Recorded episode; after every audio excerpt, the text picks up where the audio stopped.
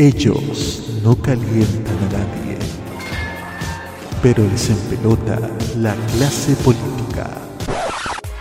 Descubre las sorpresas que trae el nuevo Tolerancia Cerdo. Los lunes a las 19.15 y los sábados a las 21.15 hora chilena. Alegra tus noches con The Weekend. Este 2022 vive Modo Radio. Programados contigo. Este 2022 vive Modo Radio. Programados contigo. Desde hace cinco años, un grupo de frikis fugados de un laboratorio crearon una fórmula poderosa que transforma a cualquier persona en un fan del anime. Una fórmula que se ha distribuido en forma de millones de pastillas de animación japonesa por todo el mundo. No debo escapar, no debo escapar, no debo escapar, no debo escapar. Cápsulas que contienen música desde Asia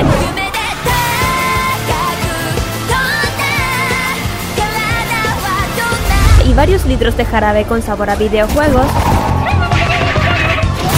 manga y cómics que se entregan cada sábado en la tarde. Desde ahora, Kirari Usagi Ojeda, Carlos Pinto, Dani Bru y Roque Espinosa levantan el telón de una tienda que atiende desde hace más de 200 episodios. Konnichiwa, Popular e. Damos inicio a Fanmacia Popular en modoradio.cl.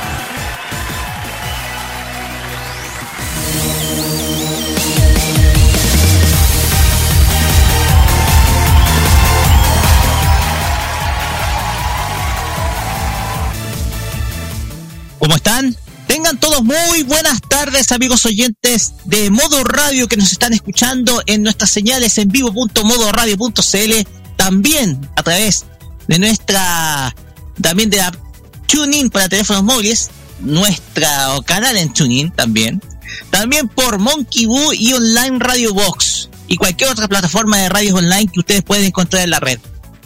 Damos inicio a este capítulo número 219 de Farmacia Popular. Así es, el capítulo 219 de este, de este viaje empezó en marzo de 2017, o sea, esta es nuestra quinta temporada. Y acompañándonos cada día, cada tarde de sábado eh, acá por modo radio en estos ya sábados que regresan porque recuerden, este es el trencito programático de los días sábados, donde desde ahora, las 6 de la tarde con 3 minutos, lo estamos acompañando con Farmacia Popular hasta aproximadamente las 9 y después de Weekend con los chicos de Tolerancia Cerdo. Pero este programa no es posible sin la compañía de dos grandes personas que siempre nos acompañan cada tarde de sábado. Estas son Kirarin Usagi Ojeda y en su regreso, Carlos Godoy. ¿Cómo están? Muy buenas tardes. regreso.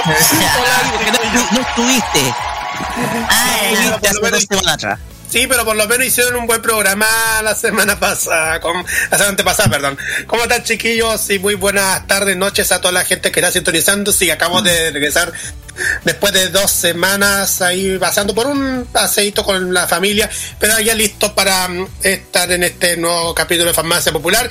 Así. Con el marzo frío que está pasando ahora en Santiago, para decir. Claro, sí, buenas noches chiquillos, así es, aquí estamos en un, en un sábado más con las tardes fenomenal y también tardes friki, pues ya saben que ya hablamos de cosas friki, de a poco están volviendo las ferias, los eventos, ya está un poco ya animado todo esto, bueno, claro, con cuidado. Y como dice ha, ha estado muy bipolar el clima, te digo yo, hace calor, hace frío, ya no sé. Así es, o sea, ha, ha sido días muy inestables en términos de temperatura. Sí. Y cómo uno lo siente, claro, cómo uno lo siente. Pues bien, muchachos, en esta oportunidad no vamos a estar solos, porque tenemos invitado muy especial, el primero de esta quinta temporada. Así es. No, Uy, perdón, uy. sexta temporada. No, ¿qué?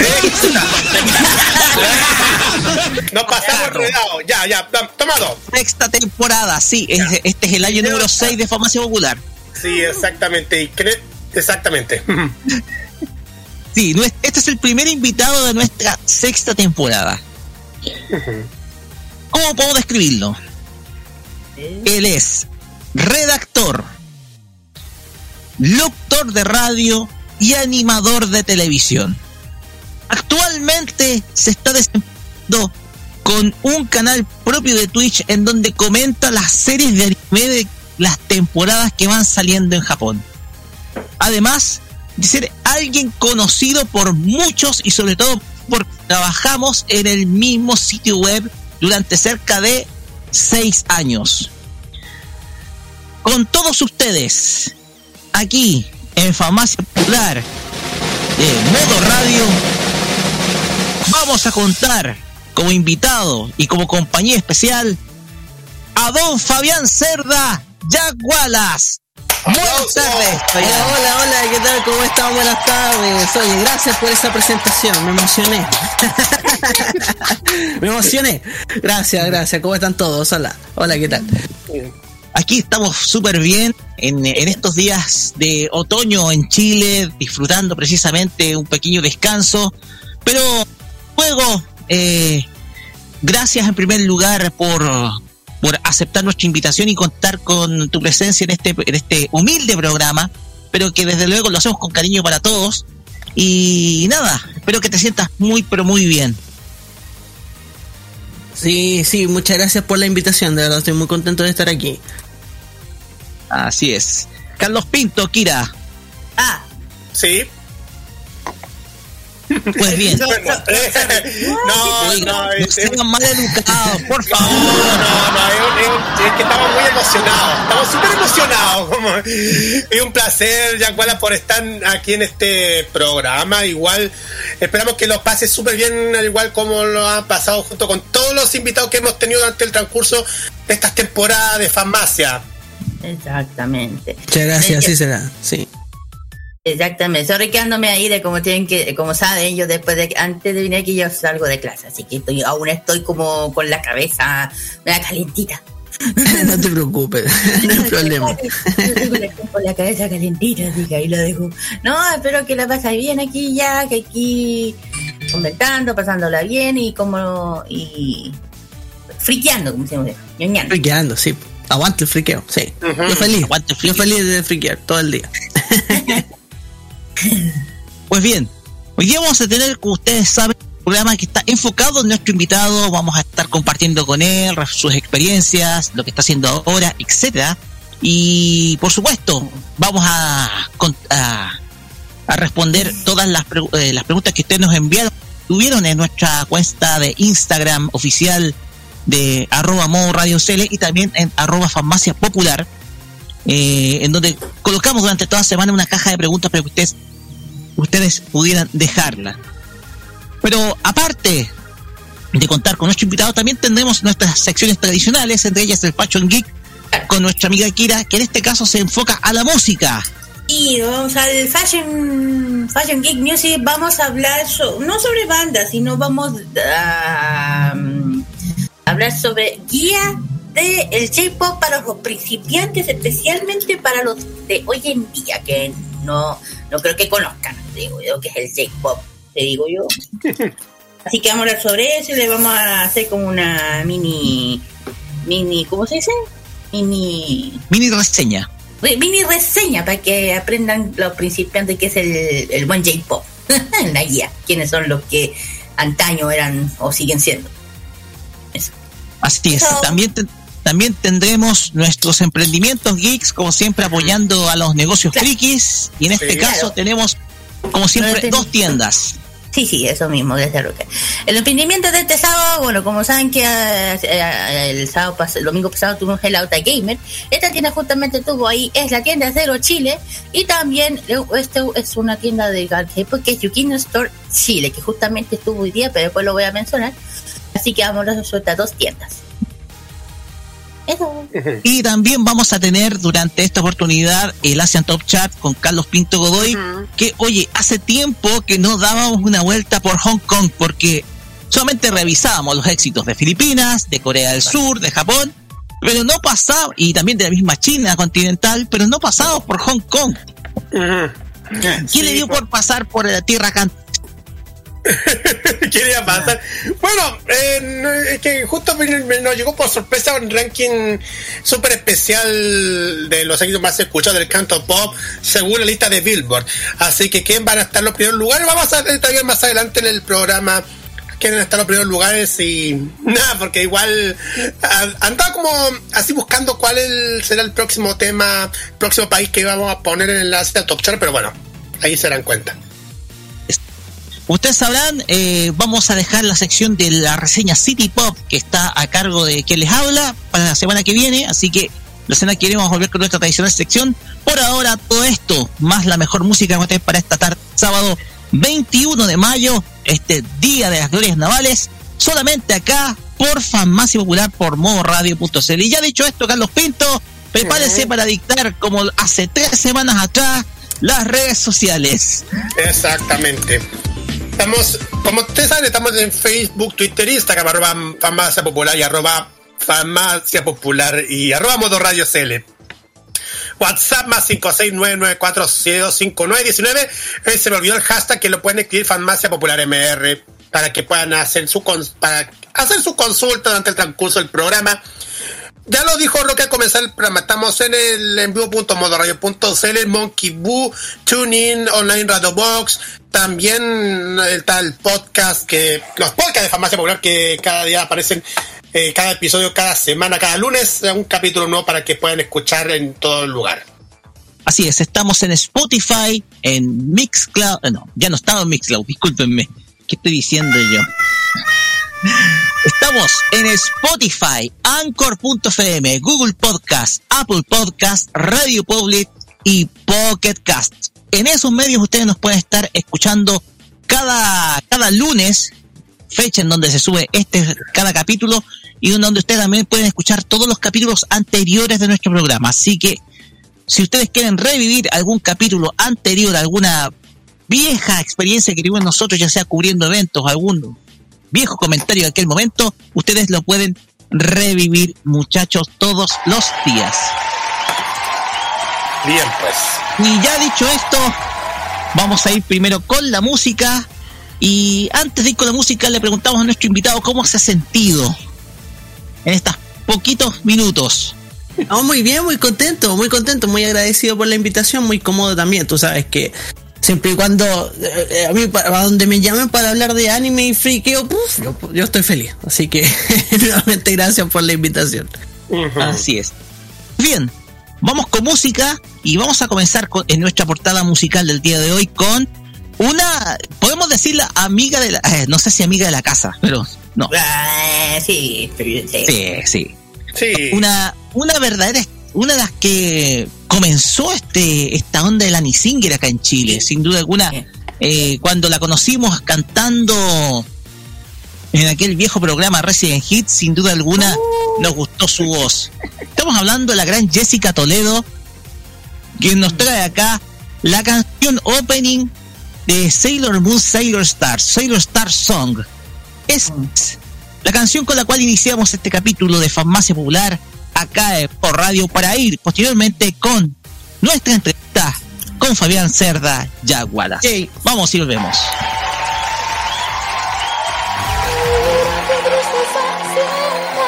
Brinda un milagro alas para ti. Todos poseen una brillante estrella en su interior.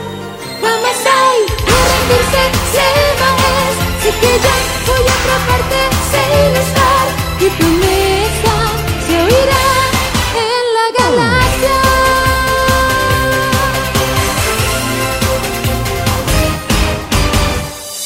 Desde el momento que desapareciste, mi viaje para encontrarte pronto comenzó. Sobre un viejo mapa está estampada la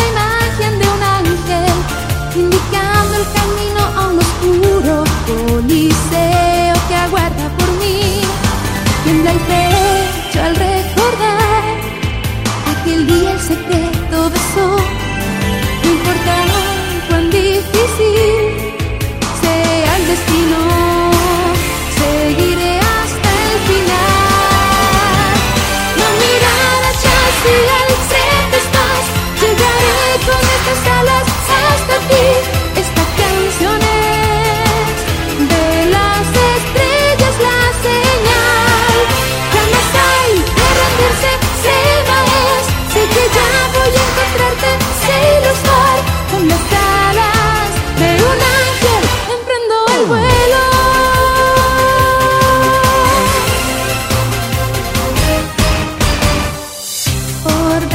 desconocida ruta sola yo corrí hasta llegar aquí a esta fortaleza al fin.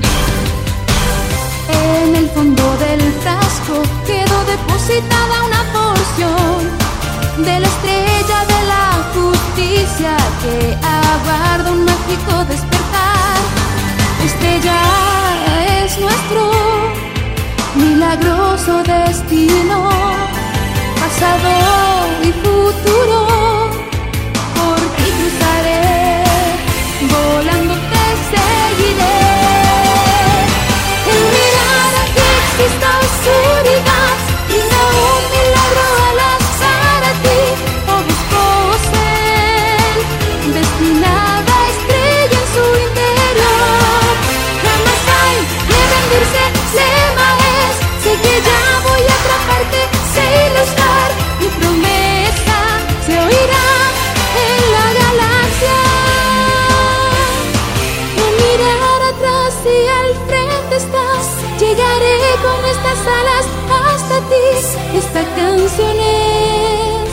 De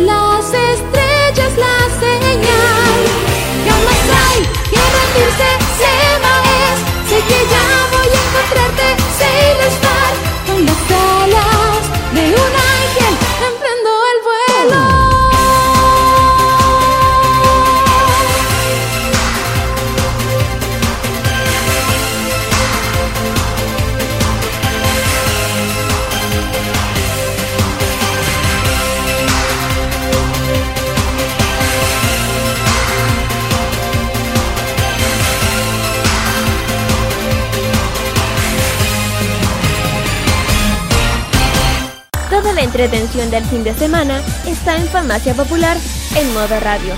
Okidoki Loki.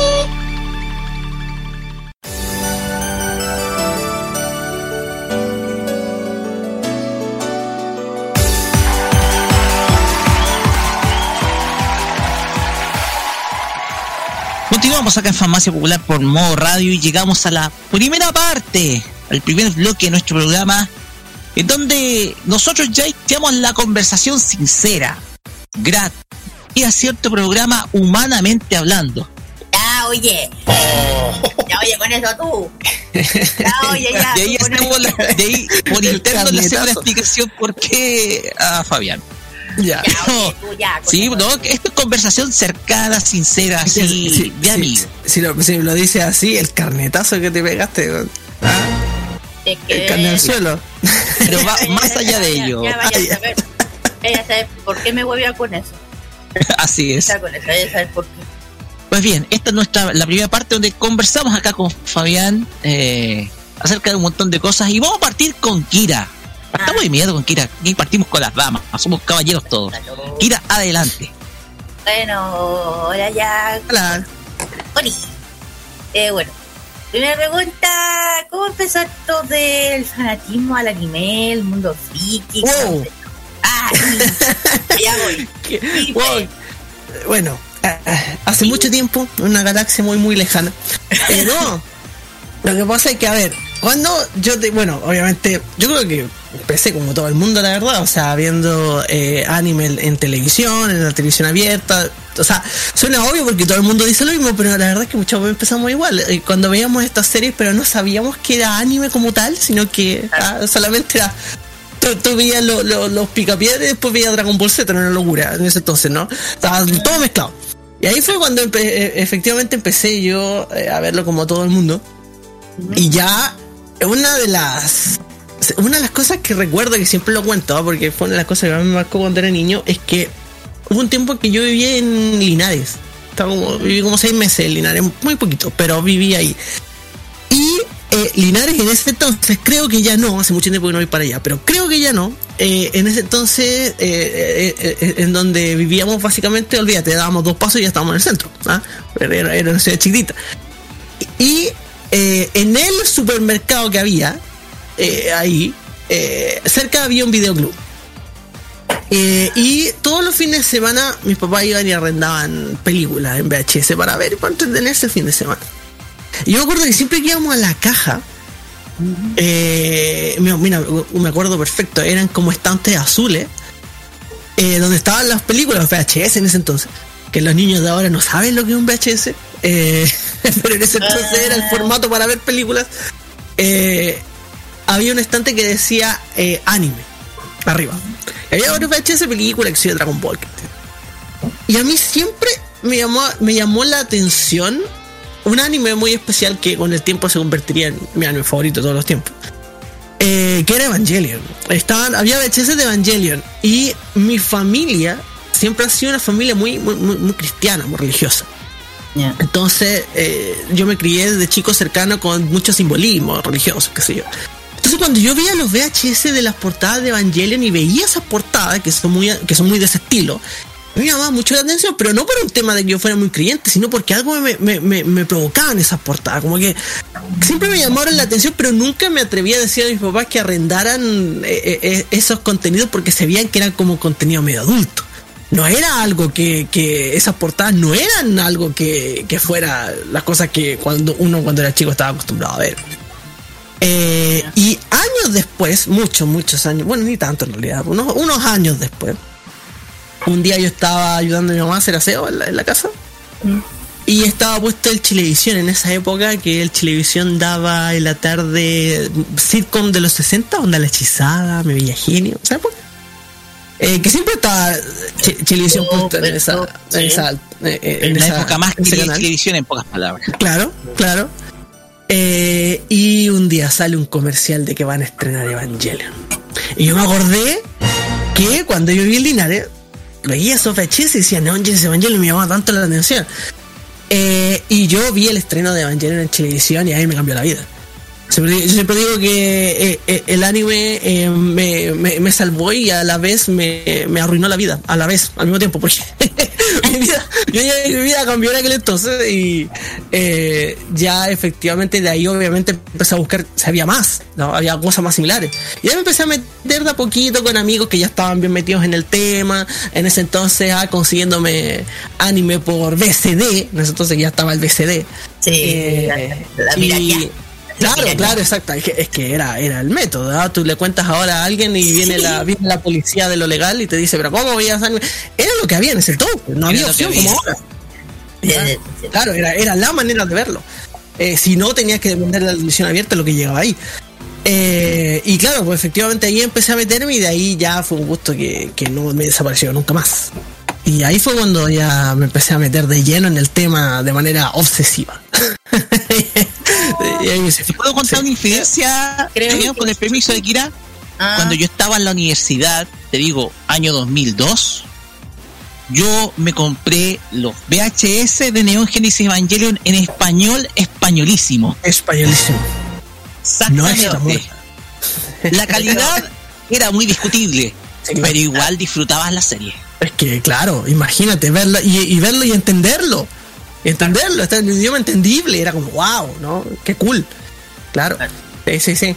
Sí, igual se yo, disfrutaba. en, yo en mi poder tengo la película, la primera, VHS. Esa cosa, la primera, la que es súper heavy y el que la ve, no sé cómo termina, pero eh, hablando de Evangelion, ya que estamos todos metidos en eso, Ujú.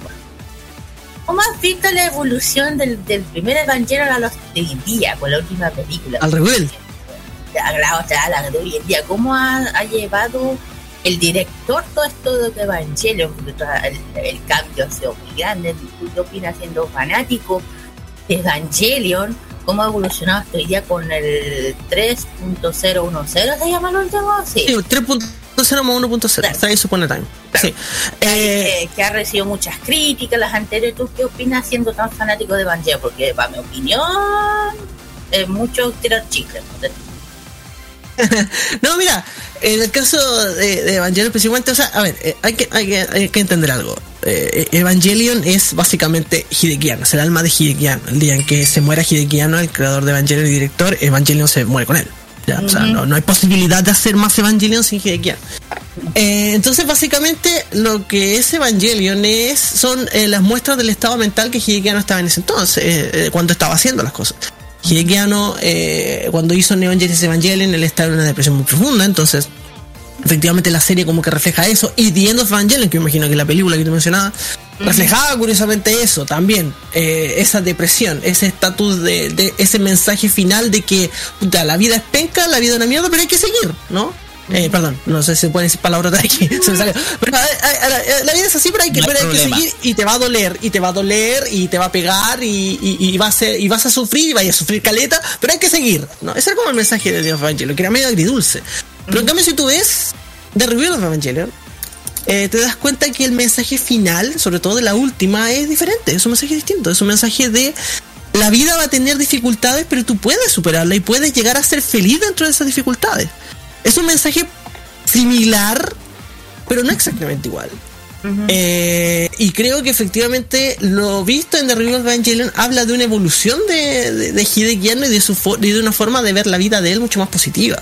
Y eso me pareció genial como fan de Evangelion, eh, porque efectivamente, como te digo, Evangelion es él. O sea, Evangelion es su estado mental reflejado en cuando hizo esta película terrible, que es terrible por, por lo mala, que es Evangelion 3.0, eh, que es horrible, eh, era porque el tipo estaba hecho pedazo, literalmente, mentalmente y físicamente está hecho pedazo, está hecho bolsa.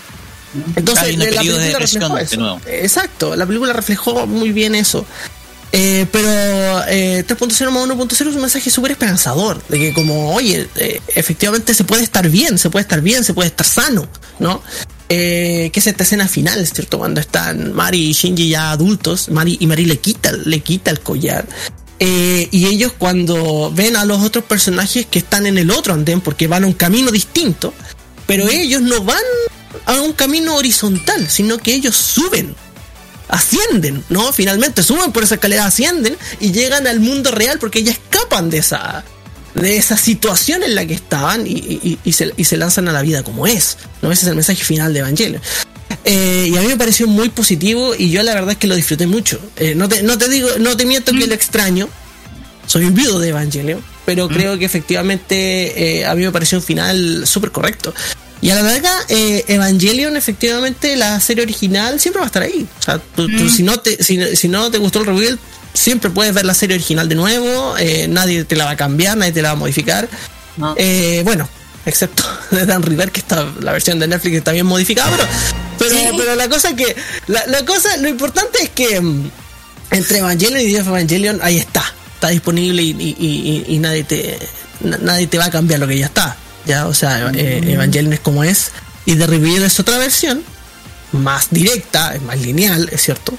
Pero al mismo tiempo eh, es, es un mensaje más esperanzador, yo creo, el, el final que entrega en comparación al final de Día de Evangelion. Como te digo, es un mensaje muy similar, pero mucho más, más esperanzador, creo yo. Entonces, A mí me siente gustó. que, ah, siente que Yakiano le hizo, hizo bien separarse de Gainax, digo yo, pa, porque, sabes, la O sea, o sea, él le hizo muy bien separarse de Gainax, porque Gainax como está ahora ya no existe. Ya, o No, sea, no, si él no, pero antes. seguido.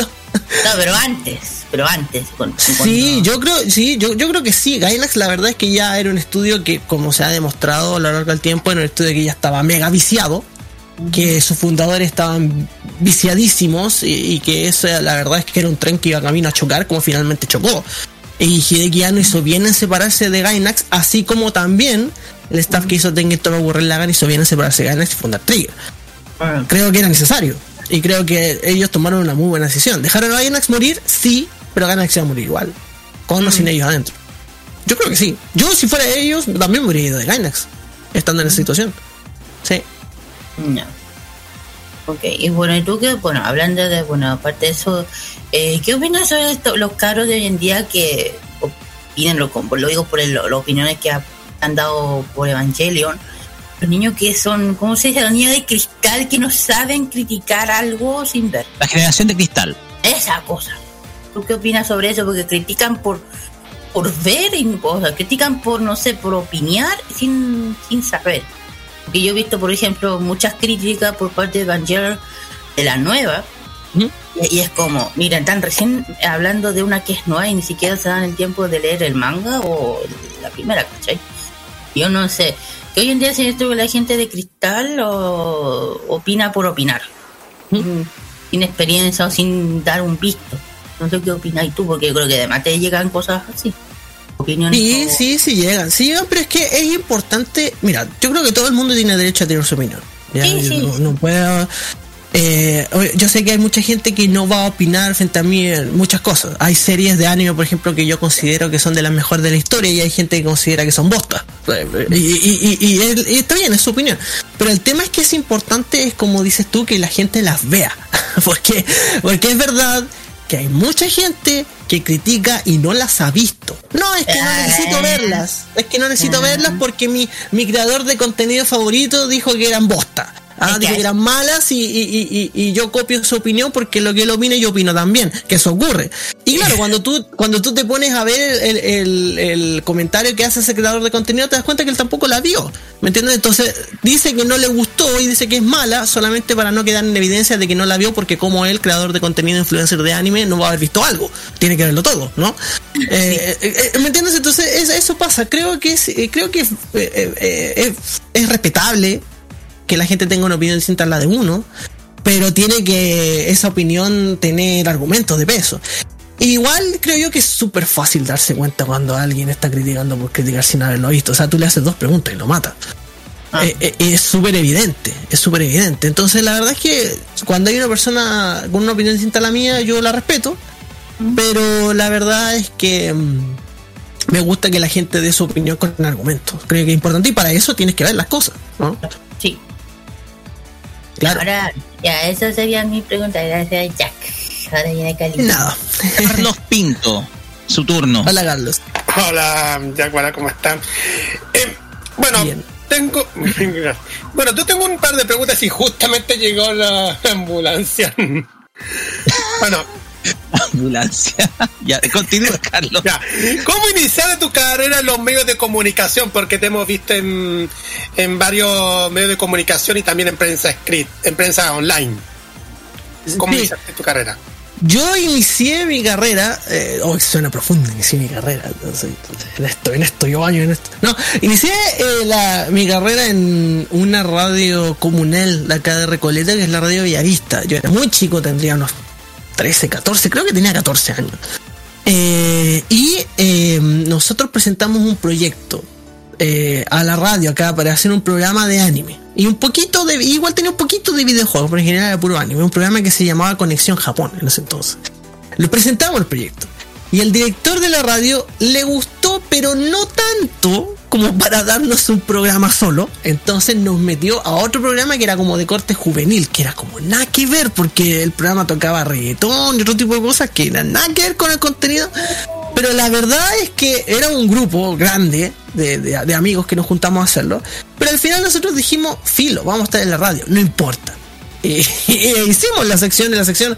Duró, duró algunos meses, eh, pero la verdad es que ahí fue donde yo empecé en, medios, digamos, establecidos.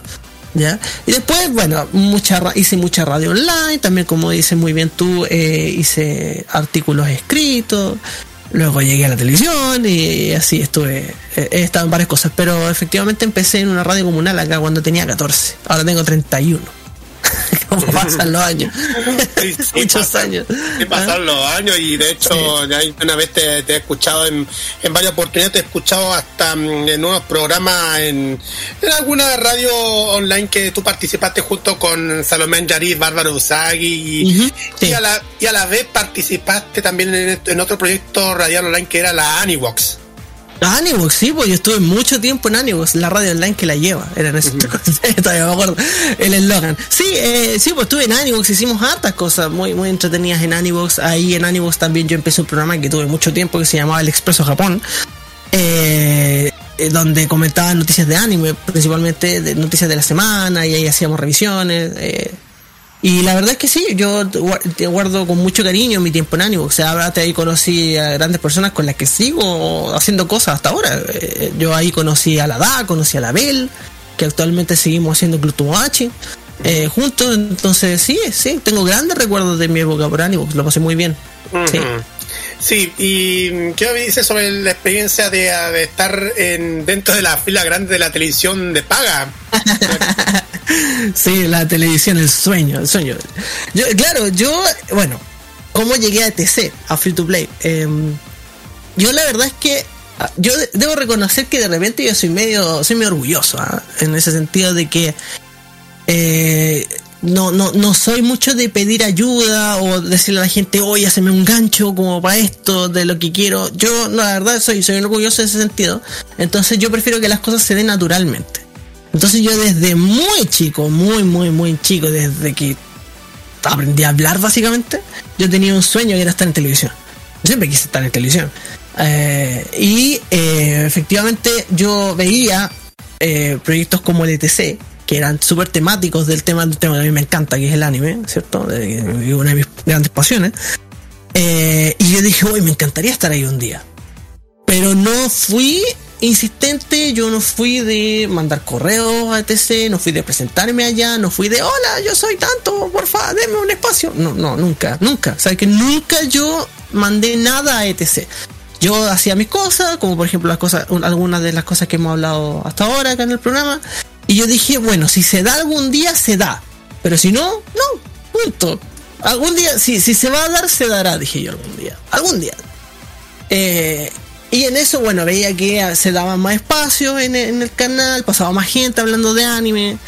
eh, en fin, y un día, X, me habla la Matané, que ella trabaja, trabaja en, el, en redes sociales, en ETC. Todavía está allá. Eh, Un gran saludo a la Matané si ella escuchar esto. Eh, y ella me manda un mensaje a, a mi Facebook. No recuerdo si fue el Facebook personal o la web o la fanpage. Parece que fue la fanpage. Y me dice, hola, ¿cómo estás? Mira, me presento, yo soy tal persona, trabajo en ETC, qué sé yo. Eh, la verdad es que nos gustaría eh, ver si un día tú tienes tiempo para venir a hablar con nosotros. Esa fue la invitación, venir a hablar con nosotros. Eh, y acá, qué sé yo, hablar sobre lo que, eh, las cosas que hace, he leído lo- los artículos que ha escrito, he escuchado algunas cosas que ha hecho, entonces, si te gustaría venir a hablar. Yo dije, bueno, ya, será, pues, a, hablar. ¿ah? Entonces, llego eh, un día a ETC y me recibe ella y me recibe el Rulo, que es el director de Free to Play, que hasta el día de hoy es el director de Free to Play. Y me dicen básicamente, hola, mira, la verdad es que nosotros te llamamos acá porque queríamos conocerte, bla, bla, bla, y empezaron a hablar conmigo. Y tiempo después yo me enteraría que esa conversa no era una conversa casual porque sí, sino que en realidad, mientras estábamos hablando, y yo estaba hablando con el rubio, estaba hablando con la matane, en realidad me estaban evaluando. Era una evaluación para ver cómo yo hablaba, cómo yo me expresaba, eh, si en verdad me gustaba el tema del anime, si es que yo sabía del tema, eh, en fin, o sea, era como una evaluación que se estaba haciendo como una entrevista de trabajo, básicamente. La gran diferencia es que yo no sabía. ¿Cachai? Uno no, cuando uno va a una entrevista de trabajo, sabe. Yo no sabía, no tenía idea, yo solamente hablaba nomás y, y, y se creó una conversación ahí muy, muy light, muy chill, muy piola. Eh, y después fue como, oye, ya, muchas gracias, oye, fue un gusto conocerte, qué sé yo, y la cuestión. Y pasaron como dos o tres semanas de esa conversación. Y un día me habla la misma Matané de nuevo. Y me dice, hola, ¿cómo has estado? Oye, mira, eh, la verdad yo te quería hacer una invitación. Si tú podrías venir el día, no sé qué día era, miércoles, jueves, algo así. Eh, y esto, no sé, pues era un lunes, punto. ¿sí? Eh, si venir el jueves a hablar al programa una sección de lo que tú quieras. Lo que tú quieras. Eh, y yo dije, bueno, obvio que sí, ¿no? Si no, imagínate, ¿no? Estar en, estar en ETC, panelista de, de- de- el sueño de mi vida, ¿no? Y más, y más encima, hablar de un tema que a mí me apasiona, porque hay gente que sus sueños están en televisión, pero llegan hablando de cosas que a lo mejor no le, no les importa mucho, no les preocupa mucho, pero solamente por el espacio. Yo no, pues yo a mí me estaban invitando a hablar algo de lo que a mí me gustaba hablar, de algo de lo que podría hablar todo el día gratis, ¿cachai?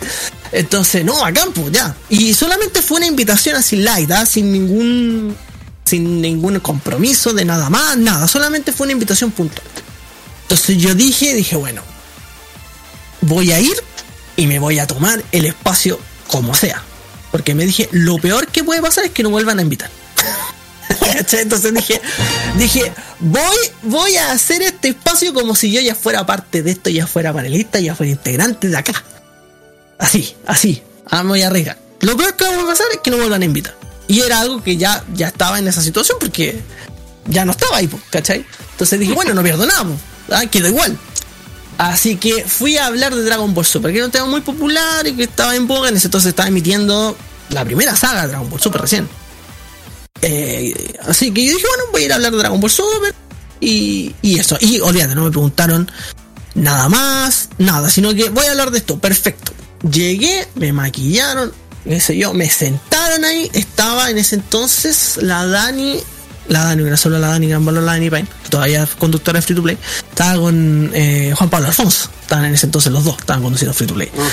Y eh, ahí yo me senté, hablé de Dragon Ball Super, le como por una media hora. Yo fui con mi ropa de oficina, no fui ni brandeado, ni con polera ñoña, nada. Yo fui con mi ropa de oficina con la que a la pega, fue el canal, hice la sección. Pero dije así, textual, dije, voy a hacer como si yo ya fuera parte de acá. Yo como ya fuera a la casa. Y hablé, pues y le hablé a la cámara y olvídate. Me sentí como si estuviera ahí toda la vida. Y pasaron un par de semanas y después me contacta la Caro, que es la productora, y todavía está en Free to Play. Y me dice, hola Fabián, ¿cómo has estado? Eh, te queríamos invitar de nuevo. Ya, vale. Oye, nuevamente hablar de lo que tú quieras. Ya, dije yo. Y fui de nuevo. La misma situación, pero esa vez hablé de Black Clover, que recién se había estrenado. Imagínate, ahora pasado, ahora tiene como mil capítulos Black Clover. Pero en ese entonces recién se había estrenado. Eh, y fui a hablar de Black Clover. Y eh, después me invitaron nuevamente. Nuevamente así como... Se supone que, ojo, todo esto eran invitaciones individuales, ¿ah? Eh, no, no había nada más de por medio. ni nada. Y creo que esa vez hablé de Midi Navis, una serie muy buena, véanla por favor. Eh, que le han hecho la, la nueva temporada, se viene pronto. Eh, y ahí ya después de eso me habla la productora de nuevo, la cara, y me dice así, de manera, de la manera más casual posible por WhatsApp, me dice, eh, hola, oye, eh, ¿te gustaría ser panelista estable de anime de Free to Play? Y yo como, no, no. Y ahí fue cuando ya dije, ya vale, aquí esta es la mía. Ahora voy a ser panelista estable y efectivamente fui panelista estable, estuve todo el resto de ese año, que fueron como tres meses, y después tuve todo el año siguiente la temporada completa de, de Free to Play. Tenía una sección semanal. Todos los miércoles, jueves, por ahí. No recuerdo ni qué día era, pero, pero era uno de esos. ¿Ah? Sí, sí, sí. Y lo pasé muy bien. La verdad es que aprendí mucho ahí en, en ETC. La verdad es que, como te digo, cumplí un sueño, era estar en televisión y más encima no fui así como, eh, hola, voy pasando, ah, hola, ah, y me, y me voy. No, sino que estuve ahí estable, tenía una sesión semanal, tuve más de un año ahí en Free to Play, aprendí mucho. Eh, y también tengo grandes recuerdos de ahí, la gente de allá es muy bacán, así que no, súper feliz de haber pasado por ahí y de haber aprendido tanto. Y de haber hablado, como te digo, de algo que a mí me gusta, ¿cachai? Eso es lo mejor. Exactamente, igual igual ha hecho bastante súper bien durante todo este este este tiempo a través de la televisión y también en varios medios escritos. Y la última pregunta que vamos pasando por un rato con el como ya la Kira ya habló sobre Evangelion, yo quiero hablar de otro de otro de otro otro fanático, otra fan, serie fanática más allá fue de videojuegos. Ya, ya, ya, sí. Es, es Sonic, Sí. Sí, Porque, sí, una- sí, porque ¿qué opinas sobre el éxito de las películas live action, de las películas de Sonic, perdón? No, extraordinaria. Extraordinaria, me encantan. Me encantan las películas. Sí, creo yo que es correcto. Lo que pasa es que, eh, a ver, eh, creo que se juntó todo para que efectivamente esas películas tuvieran el merecido éxito que tienen. Porque la verdad es que son muy, son buenas películas, son entretenidas, son para toda la familia, todos pueden ir a verlas, eh, son historias fáciles de entender, entonces eh, por eso es que efectivamente también cualquier persona puede ir y puede entretenerse un rato. eh, lo- lo- los chicos, lo- los chicos más chicos, obviamente quedan vueltos locos con la película porque les encanta Sonic. Sonic es un personaje muy atractivo, sobre todo para los niños más chicos. eh, y los papás también se entretienen porque las, ambas películas son muy entretenidas. Entonces a mí me parece súper bien, creo que efectivamente es un éxito súper merecido que tienen las dos películas y a mí me encantan las dos. Yo, yo cuando fui ahora mm, eh, a la... Primero fui a la premier, sí, primero fui a la premier de la segunda película, fui al de la primera obviamente, pero la verdad es que yo salí de ahí, salí de ahí vuelto loco, me encantaron, me encantaron. Aparte que uno de mis juegos favoritos de, de la saga son Tres and Knuckles y, y- y la historia justamente de esa película toma elementos, no es obviamente una adaptación 100%, pero toma elementos de ese juego, entonces imagínate ahí eh, ver todos los detalles, ver la Master Emerald, ver a Knuckles, ver a Tails, ah, eh, me encantó, me encantó. Eh, me gustan mucho más películas. Sí. A, pesar que esté Jim Carrey, ¿verdad? Es que al contrario, Jim Carrey es una de las cosas que me encantan de la película. Yo desde muy chico, muy chico, cuando ya empecé recién a ser fan de Sonic, yo eh, dije eh, que la única persona, si alguna vez hacían una película live action de Sonic, la única persona en el mundo que podía ser al Dr. Eggman o al Dr. Robotnik era Jim Carrey. Nadie más. No hay nadie más que lo pueda hacer de esa manera porque Eggman es un personaje que es muy expresivo. Él, pone cara y hace gestos y, cambia las voces porque está loco, ¿no? Entonces, eh, yo en ese entonces recuerdo haber visto el Grinch y vi a Jim Carrey todo caracterizado y haciendo gestos, muecas y, impostaciones de la voz y todo. Yo dije, esa persona tiene que ser eh, Robotnik, no puede ser otro actor. Entonces, cuando empezaron a salir los primeros rumores donde decían que Jim Carrey iba a ser al Doctor Eggman, olvídate, salté en una pata como por una semana. ¿Ah? Porque sueño, uno de mis sueños estaba cumpliendo como fan y efectivamente ha hecho un muy buen trabajo en ambas películas. Sí, un genio, él es un genio. Oye, ojalá que, ojalá que esté en la 3 antes de retirarse, ojalá. Ojalá. Ojalá. Lo que Espinosa. Gracias, Carlos. Eh, Fabián, nosotros nos conocimos en un sitio web muy, muy especial. Yes. Así es. Tengo que decirlo. Nos conocimos en Anime Manga TV. Sí, sí, sí, sí. Eh, yo, no sé, tú habías llegado antes, si no me equivoco. Yo llegué el 2011. Yo llegué como columnista. O sea, tenía, yo fíjate que no tenía mucha expectativa en Anime Manga TV hasta que hasta que estuve hasta más de siete años, casi ocho años ahí. Wow, sí, mucho tiempo. Quería hacerte esa pregunta, por, eh, ¿cómo llegaste a Anime Manga TV? ¿Cómo fue tu experiencia de haber estado ahí y haber compartido ya sea conmigo o con muchos otros de los que con, quienes compartimos precisamente la década del 2010, como le podemos llamar? Sí, sí, sí, varios años de esa década. Sí, bueno, la verdad es que yo Anime Manga TV, para la gente que no, conoce Anime Manga TV, animetvla.com es un sitio de noticias, análisis y columnas con respecto a los tres componentes que componen el nombre, anime, manga y televisión. Eh, y en televisión no solamente es anime por televisión, sino que también todo lo que tiene que ver con series live action, etc. Programación de televisión regular. Eh, y yo Anime Manga TV llegué cuando el sitio empezó recién a dar que hablar con una de sus primeras versiones, que era cuando llegó a, la televisión latinoamericana Dragon Ball Z Kai, o Dragon Ball Kai, es su nombre original japonés, y empezó todo el problema y la polémica con el doblaje que, tenía voces diferentes y un doblaje, la verdad es que bastante diferente, muy, muy diferente al que nos tenía acostumbrado. Años después, Dragon Ball Z de Final Chapters lo corregiría, pero, pero esos capítulos que ya quedaron con otras voces ya quedaron, no hay nada que hacer. Eh, y era una polémica muy grande y Anime Manga TV dio mucho que hablar con respecto a esto porque ponían mucha noticia, muchos artículos de eso. Pero, y yo visitaba el sitio porque me interesaba el tema. Pero yo veía que muchos de los artículos que, eh, eh, como estaban escritos, estaban escritos con un español horrible. Gramáticamente serían súper malo. Claro, porque efectivamente el sitio eh, era, un, era y es un spin-off de un sitio brasilero. Exacto, entonces muchos artículos los escribía el mismo brasilero que estaba a cargo del sitio en Brasil. Entonces, obviamente eran, eran artículos muy llamativos pero el español y la ortografía era horrible. Entonces yo mandé un mail, como tenía tiempo en ese entonces y me gustaba mucho, y me gusta todavía, bueno, el tema de redactar, qué sé yo, y hacer artículos y cosas así. Mandé un correo así como, hola, ya, súper chico en aquel entonces. Hola, oye, eh, ¿puedo yo meterme al sitio y ayudar? Ah, porque yo veía que el sitio tenía mucho potencial para hacer muchas cosas. Pero eh, la verdad es que eso como que lo limitaba un poco. Entonces, eh, sí me aceptaron, la verdad me aceptaron súper rápido. Eh, y efectivamente ahí fue cuando yo empecé a ayudar en la corrección. En la corrección de artículos. Después empecé a escribir columnas. Después ya empecé yo a escribir noticias.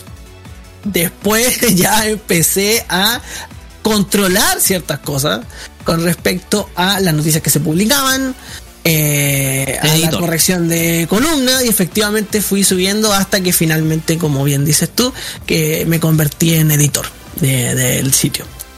Eh, y la verdad es que fue una experiencia súper agradable porque si bien el sitio estaba armado, digamos, de una manera súper amateur, como la gran mayoría, así que no todos los sitios de anime que se han hecho en Latinoamérica, hasta el día de hoy, Eh, sí, fue una experiencia súper enriquecedora porque ahí también aprendí mucho, tanto de cómo tratar con las personas, em, cosas, por ejemplo, detalles de cómo hacer artículos más atractivos sin necesariamente caer en el clickbait, em, cómo también hacer damage control, eh, y un montón de cosas, eh, un montón de, cosas que son súper interesantes de ese mundo de lo que es básicamente mantener un sitio web, mantener un medio, porque es un medio a nivel TV, ¿no? Eh, y la verdad es que creo yo que durante el tiempo en el que estuve ahí aporté, junto obviamente a todo el equipo, porque es un trabajo de equipo, aporté justamente a que el sitio lograra llegar al, al, al pic de popularidad que logró, convirtiéndose en el sitio eh, durante mucho tiempo, en el sitio de eh, contenido de anime más popular de habla hispana. Y quiero pensar, sí, yo pienso que la, me- la mejor etapa de Anime Manga y TV fue entre 2010 y 2016, yo creo que esa fue la mejor etapa. De hecho, yo me acuerdo que hasta incluso medios de comunicación grande acá en Chile citaban notas de Anime Manga y TV para ciertos estrenos de animación japonesa que iban a ver durante ese momento. sí, sí, sí, sí, como te de digo, hecho, perdón, Dime. tú yo creo que escribiste la nota más polémica que se dio en el sitio, que si no me equivoco fue en el Vale, todo. 2012. Vale, todo. Escri- Escribiré. La nota de la censura de Sailor Moon. R. S, perdón. Eh, No sé si. No, ese fue No sé Carlos. Ese fue Carlos Molina. Ese fue Ah, Carlos. Sí, Carlos. Carlos escribió esa nota. Carlos escribió esa nota. Lo- no, pero yo escribí, pero yo escribí la noticia de que Mario Castañeda se retira del doblaje, entonces también cagazo doble. No, pero eh, No, ah, ahora sí me acordé. Sí, pero un poquito, ¿Ah? un poquito para un poquito para aclarar. Lo que pasa es que en ese momento eh, muchos medios de comunicación, incluso grandes, yo me acuerdo que fueron muchos medios de comunicación tomaban como referencia las notas de Anime Manga TV y te hablaba de la relevancia que tenía ese entonces el sitio. Sí, sí, sí, efectivamente. Yo veía, por ejemplo, sitios de prensa eh, acá de Chile y de Latinoamérica que citaban Anime Manga TV para sus contenidos. Yo prendía la televisión acá en Chile y veía eh, contenidos de anime que se hacían en canales de, de televisión por cable, en donde se hablaba de noticias de anime y todas las noticias de las que se hablaba eran sacadas directamente de Anime Manga TV. Eh, porque las que no estaban en el sitio por alguna razón no se hablaban en, esos, en esas secciones. Entonces, sí, efectivamente Anime Manga TV logró ser un sitio tremendamente influyente en esa época. Eh, y quiero pensar que efectivamente yo hice un aporte a que eso se convirtiera de esa manera porque eh, todos te- todos tenían un to- todos, tenían mucho potencial todos eran muy buenos tú eh, Joel el, el Monas Dark t- t- bueno, obviamente Cristóbal Cristóbal que, era una, que, que hasta el día de una piedra angular de Anime Manga TV todos eran muy buenos en lo que hacían pero actuaban por las suyas. ¿Cachai? Todas- ustedes se conseguían sus noticias y las publicaban cuando eh, ustedes podían, ustedes querían y eh, todos actuaban por las suyas, todos actuaban muy bien, todos eran muy bacanes en lo que hacían, pero andaban todos por las suyas separados. Entonces se necesitaba una persona que como que eh, ordenara las cosas y uniera los esfuerzos para que efectivamente todos corrieran dentro del mismo carril. ¿no? Y creo que yo efectivamente yo fui esa persona mientras tiempo que estuve ahí. Eh, y por eso quiero pensar que efectivamente ese aporte ayudó a que Anime Manga TV lograra esa influencia en ese entonces. Sí, efectivamente, y me siento muy orgulloso también de eso que logramos en esa época. Salgamos de esa materia y te quiero llevar al tema porque yo también te he visto comentar respecto, por ejemplo, a eventos que se han realizado acá en Chile respecto a la temática friki. Porque como tú sabes, nos ha tocado, a nosotros nos ha tocado ver grandes eventos que se han hecho, grandes convenciones, y otras que han sido un fracaso. Entonces, yo, me acuerdo, yo me acuerdo que tú emitías opiniones y nosotros también comentábamos, sobre todo al principio, cuando comenzamos los programas, ya casi seis años atrás, Sí, comentábamos, por ejemplo, con Carlos respecto al fracaso de varios eventos. sí. Y yo creo que el quizás el más simbólico de todos fue el Anime Friends. Qué horrible, qué horribilancia, qué horribilancia. De Sí. hecho, es, eh, de hecho, esa y la otra que no se nombra. La otra que no se nombra. Hay otra que no se nombra. Ah, no. no. Ajá. Sí, esa que no se nombra. Una que se eh, su- eh, empieza con su ex. Super X. Una que no se nombra. Ah, ya. No, voy a escribir por interno, para que no, no, pero no se- Creo, creo saber cuál es. Esa no se menciona. Esa no se menciona. Sí, sí, pues efectivamente. eh, lo que pasa es que, a ver, eh, hubo una, ahora ya no por ese tema de, del COVID, qué sé yo y todo, pero eh, hubo una época en que se hacían muchos eventos.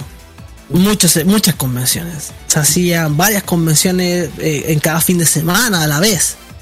Eh, entonces, ¿qué pasa? Se, se- hacía tanta cosa que en realidad tú te dabas cuenta que la gente que lo organizaba en su gran mayoría eran gente que no tenía idea de organización de eventos, era gente que decía, quiero hacer un evento, ¿no? Entonces se juntaban con otros amigos que también querían ayudarlo y armaban algo. Pero el tema es que no sabían de producción de eventos, no sabían de temas monetarios, nada. Entonces simplemente llegaban y lo hacían por las ganas y esperaban que la gente les agradeciera por haberlo hecho, ¿no? Eh, como si fuera, no sé, en beneficencia, ¿no? Así como, oh, es que a mí me costó tanto armar esto, qué sé yo. Pero la verdad es que las convenciones, como en todo orden de cosas, son un negocio. Tienen que ser un negocio y tienen que ser pensadas de esa manera. Eh, porque mucha gente, mucha gente critica las convenciones más grandes, pero son las únicas que siguen vivas. Son las únicas que siguen funcionando, ¿verdad? No solamente en el mundo del anime, sino que en el mundo de los videojuegos también. ¿Por qué? Porque la gente que las organiza sabe que en realidad es un negocio. Entonces, como lo asumen como un negocio, eh, ellos ordenan el tema de una manera profesional para que efectivamente el negocio funcione, porque si no, no funciona. Pero en cambio, la gran mayoría de eventos lo hacía gente, como te digo, que porque tenía el sueño de organizar un evento.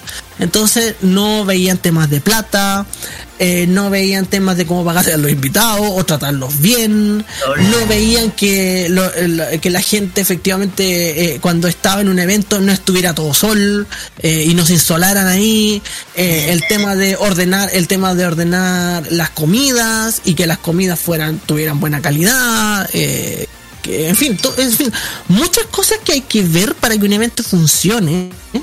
Eh, que son de muchos detalles que después se convierten en detalles más grandes y así finalmente toda esa suma de todos esos detalles termina haciendo el, el- el- el evento finalmente, ¿no? Eh, entonces, claro, pues, efectivamente, cuando los eventos fracasaban, no funcionaban, eh, tú veías a muchos organizadores en redes sociales despotricando contra la gente.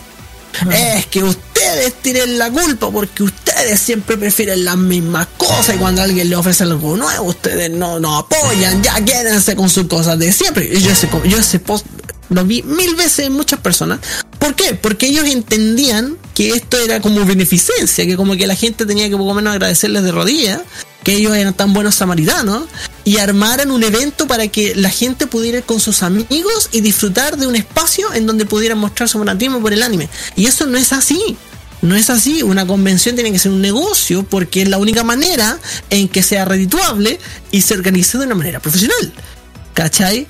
Entonces, es- eh, eso, era lo que pasaba. Pero a la larga, con el tiempo, tú te has dado cuenta que en general esa gente como que ya ha, salido de, organizar eventos.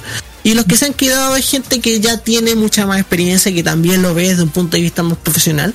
eh, y puede efectivamente parar un evento y hacer que funcione. Pero hubo una época en donde no, hubo una época en donde la gente que se metía no tenía idea, lo hacía con las puras ganas, ¿no? y creían que con las puras ganas lo iban, lo iban a organizar y que iba a funcionar todo bien. Y no es así. Y varios ejemplos. De hecho, Mira, eso, yo- eso, de eso yo- nosotros podemos atestiguar hay muchos ejemplos. Nosotros hemos ido a cubrir varios eventos, ya un poquito para ir terminando, porque se nos fue el tiempo, la primera parte.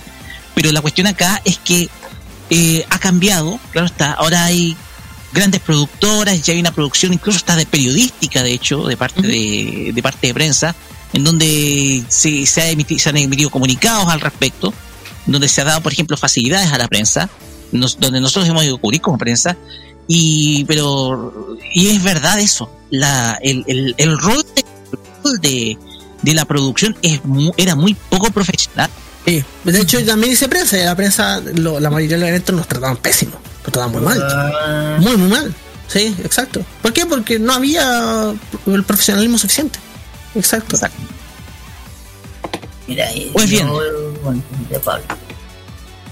Pues bien, finalizamos esta primera parte de este, de este, de esta conversación con Fabián Cerda, con Jack Wallace. eh, un poquito ya para tomarnos una pausa. Todo continuar en el cuarto bloque, en donde vamos a seguir con las preguntas del, de, nuestro, de, de nuestros eh, oyentes. Pero para antes de ir con la sección de Kira, porque es la que nos toca, y también de una pequeña tanda publicitaria, vamos con música. Porque esto es pedido de Fabián Cerda. Yo, de primero. Sí. Porque esta es una de las primeras canciones que nos pidió.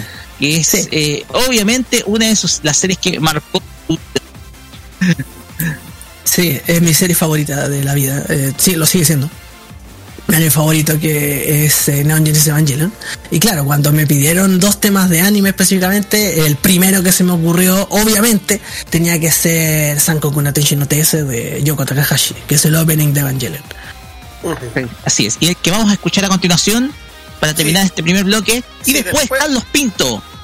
Después vamos a escuchar algo que es dedicado especialmente para ti, también para los fanáticos de Sonic, que es un tema de Ted Polly y Johnny Harnell, que es el tema Escape from the City for. Escape. Un tema del videojuego Sonic Adventure 2 Battle, el primer juego de Sonic en Nintendo GameCube. Yes, exactamente. Sí. Ok, vamos y volvemos con más de Famacia Popular acá por Modo Radio. Thanks.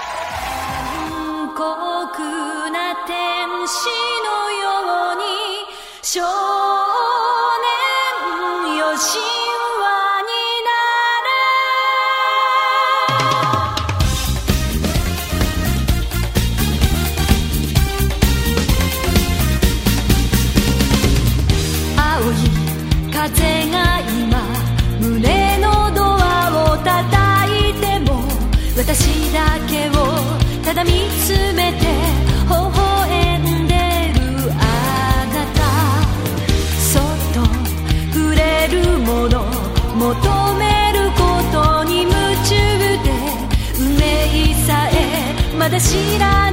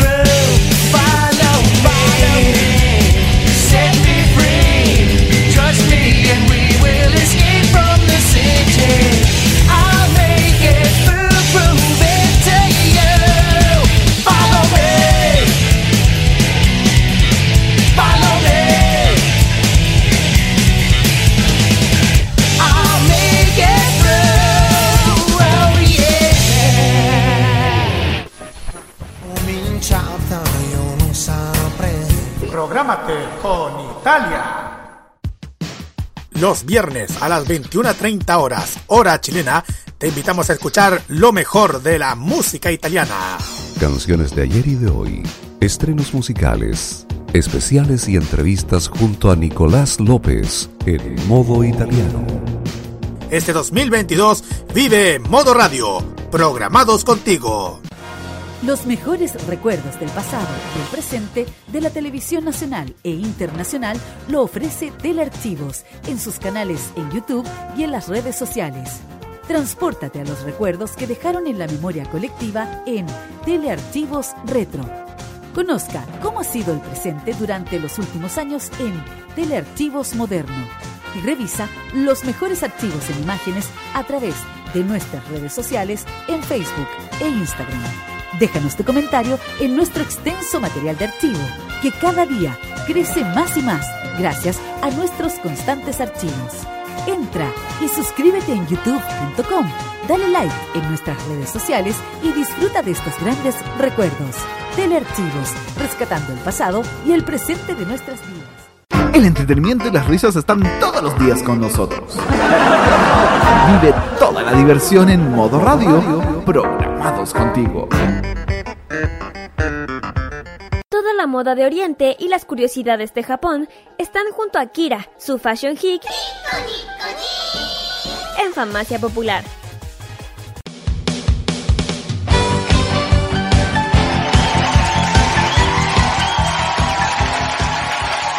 Continuamos acá en Farmacia Popular por modo radio y vamos a hacer una- un alto en nuestra entrevista junto con nuestro amigo Fabián Cerda Jack Wallace para hablar sobre las curiosidades de la música pop de Japón. Sí, así es, porque vamos a leer un instructivo que nos va a guiar de mejor manera a conocer más sobre la cultura J-pop junto con Kira en este Fashion Geek Music.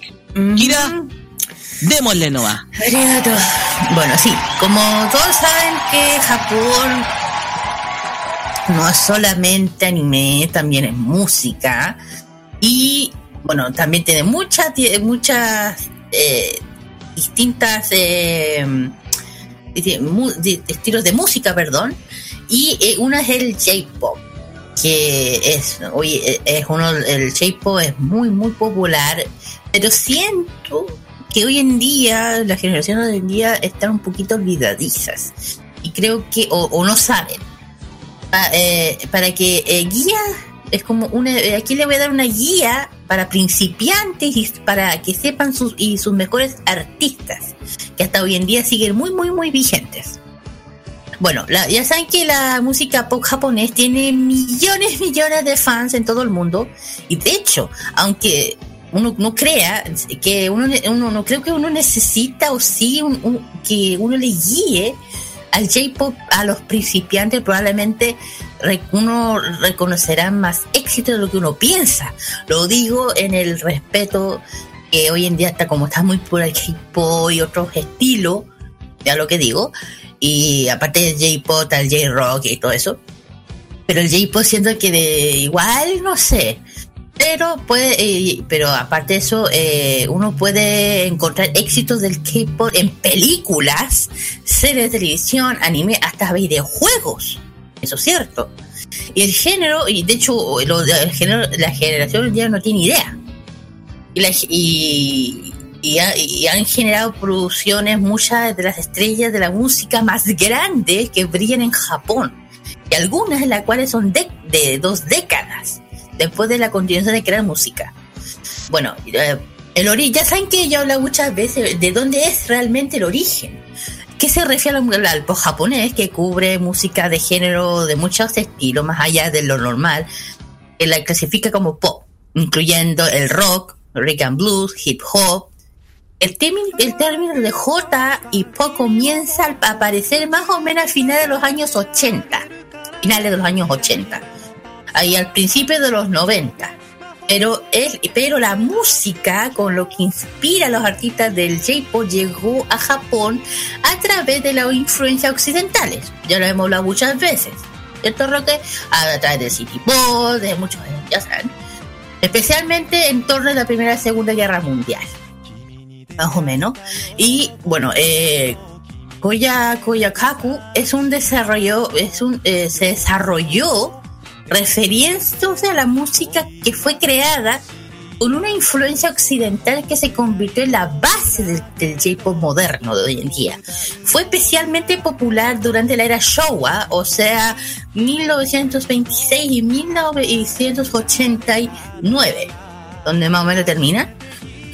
Y llevó a los artistas, estoy hablando más o menos dentro también de lo que son los artistas City Pop, porque más o menos está dentro, eh, hacer versiones de canciones occidentales japoneses, así como escritas de su propia música inspirado occiden- eh, del occidente. Claro que hay- hemos dicho que muchas veces se han inspirado en artistas y ang- anglos, especialmente de Inglaterra, más o menos, hemos mencionado. Bueno, la, eh, la música popular japonesa moderna de hoy en día se ha desarrollado gradualmente a lo largo de la década, eh, y más en la década de los 90, especialmente por el año 1990. Cuando ya entramos, ya salimos un poco del 89, es cuando J-Pop realmente comienza a crecer. Y hay que decirlo, eh, dentro de los años 80, aquí no era tan reconocido como fuera. Y realmente, eh, y ahora es un género amado por todo el mundo, y eso, ay, que- esto es más.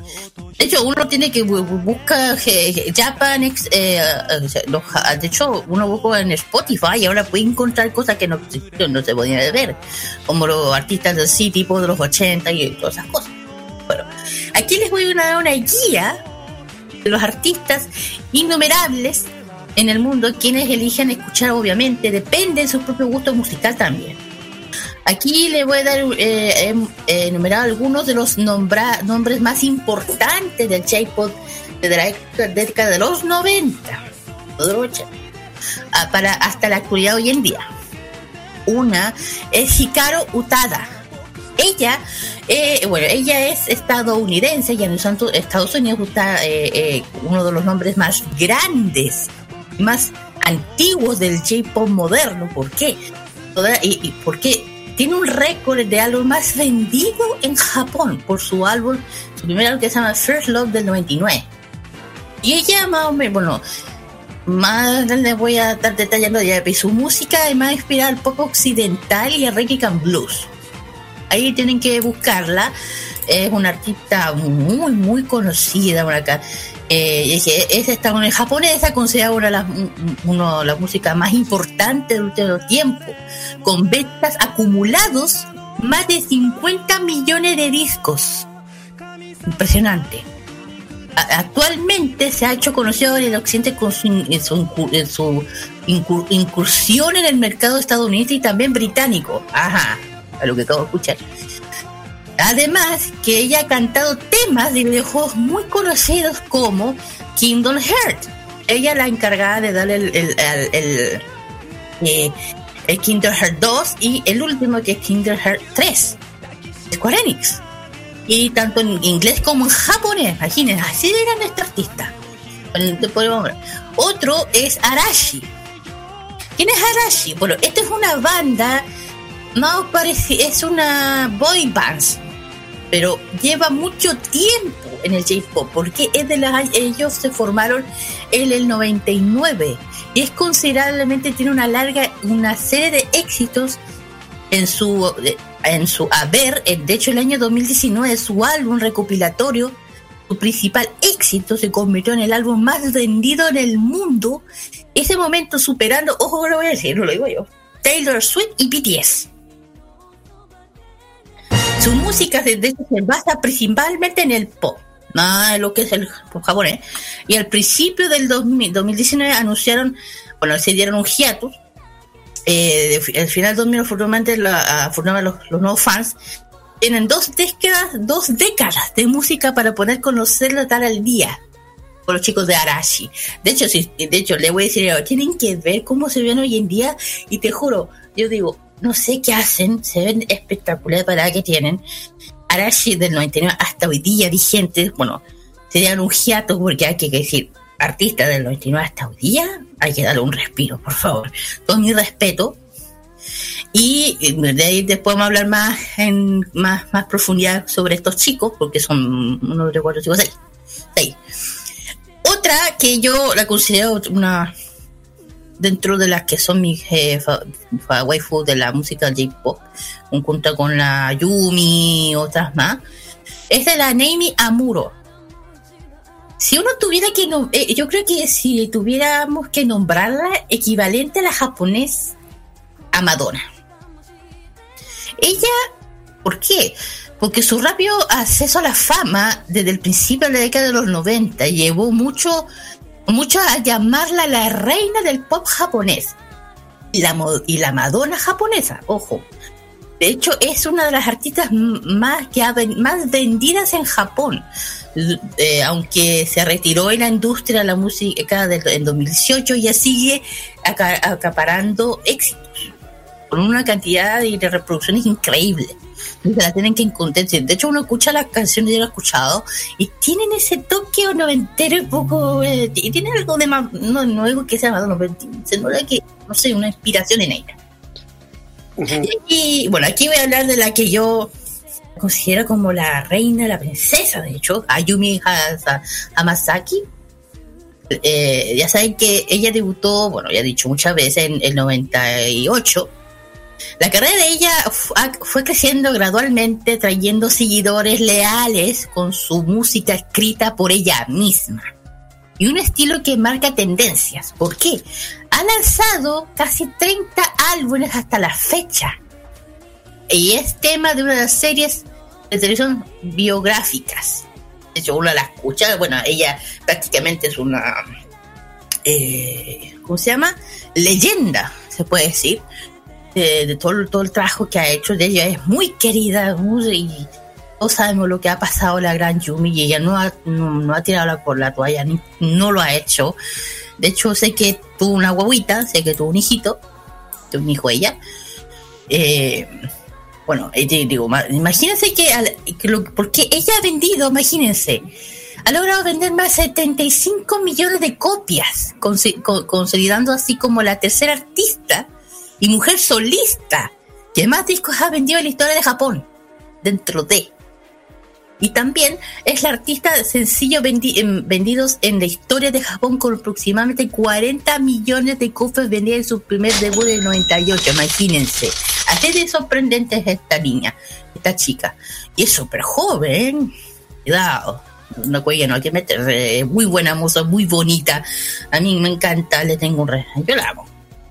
De hecho, ella está vigente hasta hoy en día. Ella, bueno, si hablamos de ella, J-pop, dance, electronic rock, hip hop y un poco del Eurobeat. Ella le gusta, es muy de ese lado. De hecho, es muy, es muy amiga de, de Max Masuro, el, el CEO de Avex. ¿Saben quién es? Eh, el siguiente, aquí, aquí, no sé, yo creo no sé. Aquí voy a hablar de Gakuto Oshiro, es más conocido como Gak. El más, el, el Gak, sí. Yo creo que ese nombre es como, ajá. Bueno, eh, es otro de los artistas japoneses del principio de la década de los 90. Y también se le considera un artista del, más, un artista rock pero no le no le no le no le asusta cantar de diferentes estilos o eso es cierto su música se ha utilizado como tema de videojuegos anime programas de televisión y muchas muchas cosas. Además que eh, ha cantado eh, ya saben que aparte fue el al inicio lo conoció como tuvo una banda de indie rock antes que se llama King Field.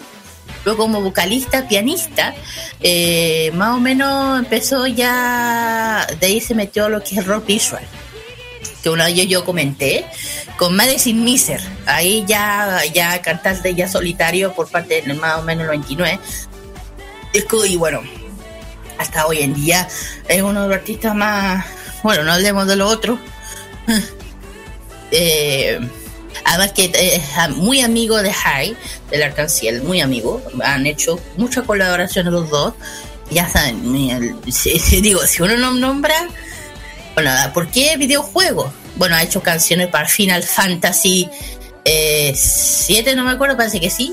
También el anime de, el, de Estrella, eh, Puño Estrella del Norte, ahí está. Eh, también de Kamen Rider, también ha, hecho canciones para esta, para esta, como si esta, a este tema. Bueno, hasta hoy en día ha hecho bueno, no sé, presente. Si me pregunta si anda, anda abandonando, esa está súper vigente ese. Y para la edad que tiene, tiene mucho power. de hecho, eh, lo, hablando de si, si uno quiere saber si anda en hiatus, si se mantuvo en hiatus por tema médico. Ahora todos saben que se metió. No, eh, bueno, se, eh, hubo un hiatus, un hiatus más o menos, pero él sigue eh, acaparando mucho, muchas cosas.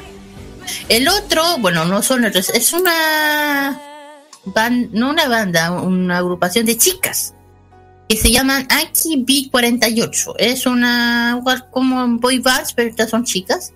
Es un grupo femenino de uno de las uno que tiene mayor ganancia en la música japonesa, porque ha vendido millones de discos de, de, la, de esa forma desde el 2005. Su música es fuertemente basado en el, en el pop. ¿Ya? Incluso tiene su propio te escuchen, su propio teatro ubicado en Akihabara, Tokio, y se llama AKB. A ese nivel tienen estas chicas. Bueno, ya sé que AKB tiene que ver con qué? Akihabara. Y se divide en varios equipos para compartir su, eh, para compartir su carga de trabajo, el, todo el tema. Cuidado. Si hablamos de, de chica como y, y también y también no, no, no posee un número determinado de integrantes, ya que regularmente sufren modificaciones. O sea, están divididos en cuatro equipos. O sea, tipo A, K, B y 4. En cuatro. Así están divididos. Imagínense, en 2005 hasta presente, imagínense. La, y podríamos decir que son como las Generation, más o menos. No, me atrevería decir. Perdón, Team 4 y Team 8. Imagínense, la cantidad de representantes, mejor ni pregunten. Mejor ni pregunten. Eh, pero ya digo, eh, 40, mira, te voy a decir, son cuántos son 48. Por que es KB48, son 40, 40 integrantes, imagínense. Por eso que tuvieron que hacer eh, divididas. De hecho, tienen el récord mundial de Guinness por ser el grupo más con más integrantes en el mundo. Imagínate, imagínense, chicos. Uh, de hecho, creo que más. Sí, sí, mucho más. De hecho, eh, imagínense que ahí tienen su propio eh, teatro. Es como, wow. Y han acaparado muchos éxitos en, los puestos de Oricon. Hoy han estado en, en puestos excelentes. Así que nada que decir con ellas. Las otras, estas chicas, bueno, las Baby Metal. ¿Quién no las ha escuchado? La famosa. Eso sí que estos son más, estas chicas son más de heavy metal. No es para, y ojo, no es para todos. No es para todos. Porque el baby, el baby metal, la, introducción a la música metal a personas que nunca han escuchado este género musical. Claro, que uno está combinado con lo que dice kawaii con el metal, por eso que viene la palabra baby metal. Ya han logrado éxitos en Japón, con, con nivel mundial, con un sonido aparente único, y hasta eh, pero yo sí con un problema por ahí, pero no lo voy a mencionar. La otra, sí, yo creo que aquí, bueno, esta es una de mis favoritas también, que es Kirari Payu Panju Panju.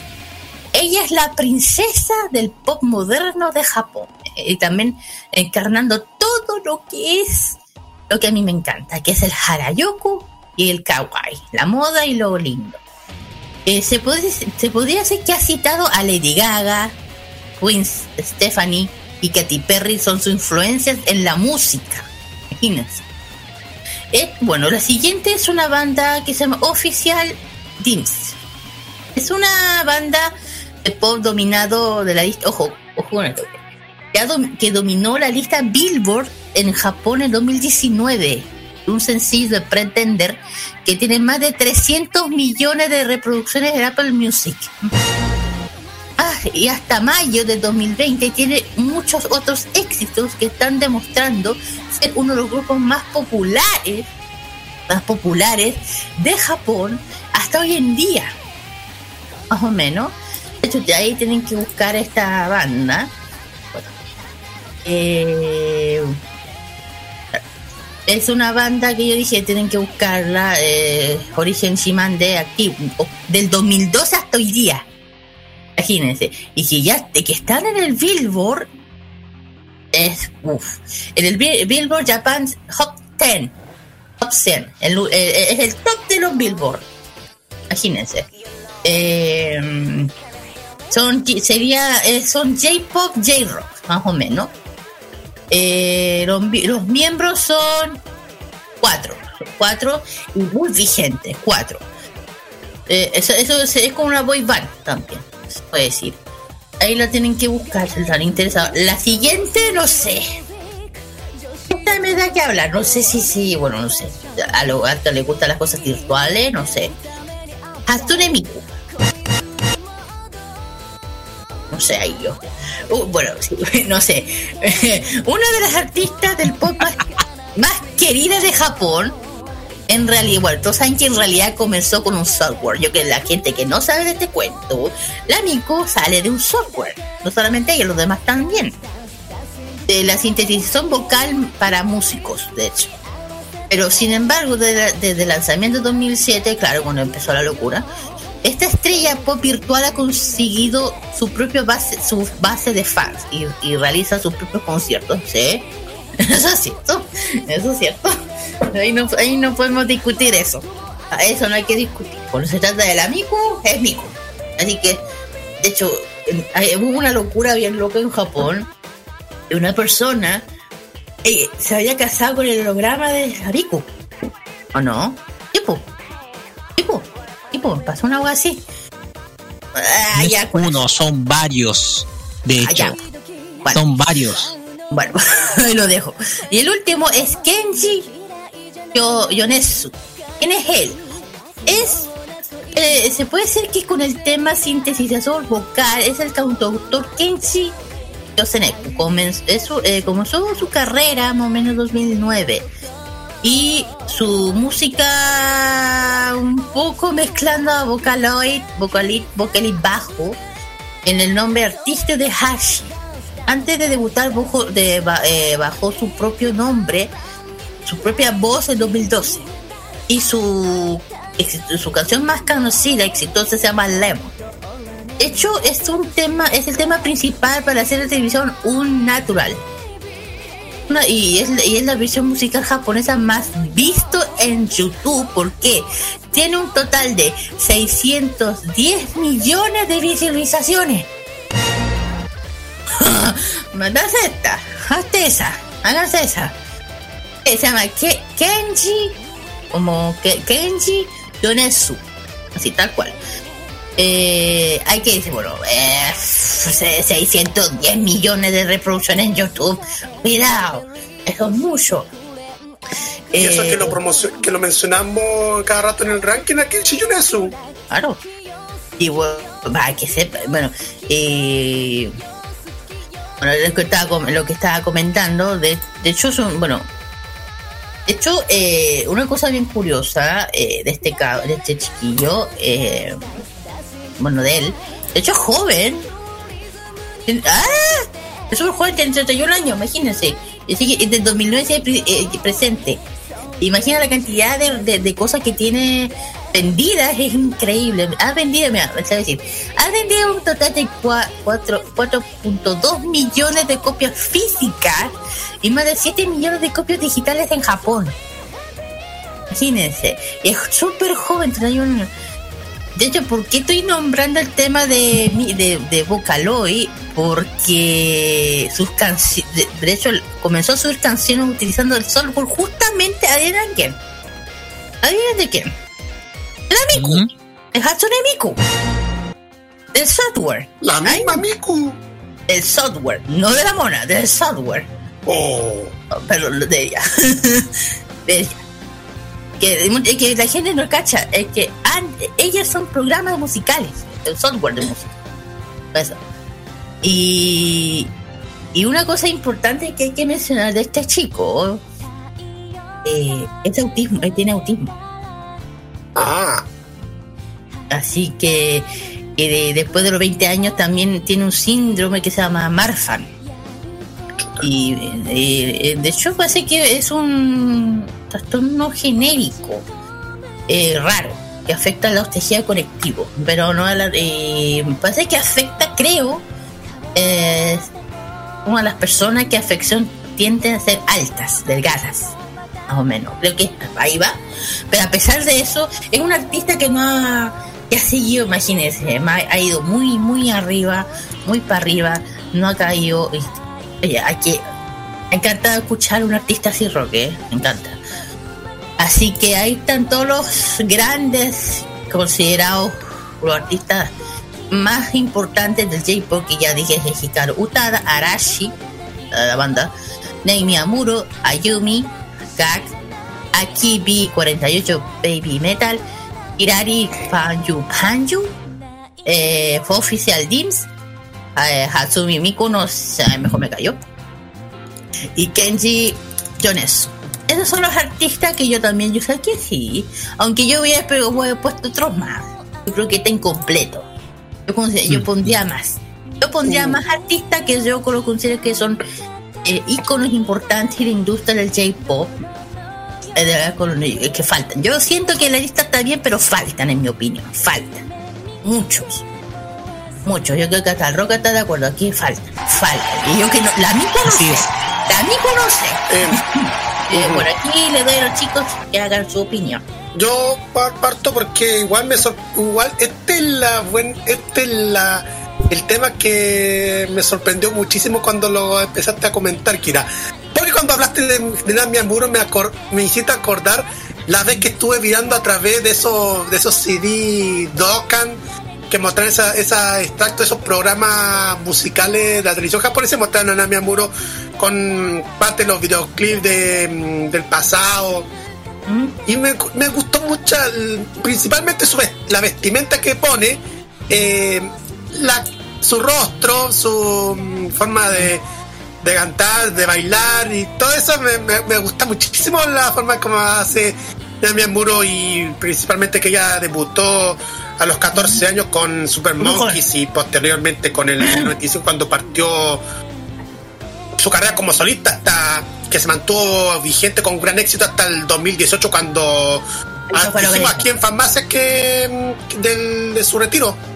Sí, está retirada, pero eso no deja que sus éxitos sigan escuchando y estando en, alto. Eso no, eso no da. Mira, faltaron muchos artistas, pero yendo, yendo un poquito al fenómeno, yo pienso que el fenómeno J-pop, tal cual como lo conocemos, partió más o menos como a principios de los 2000.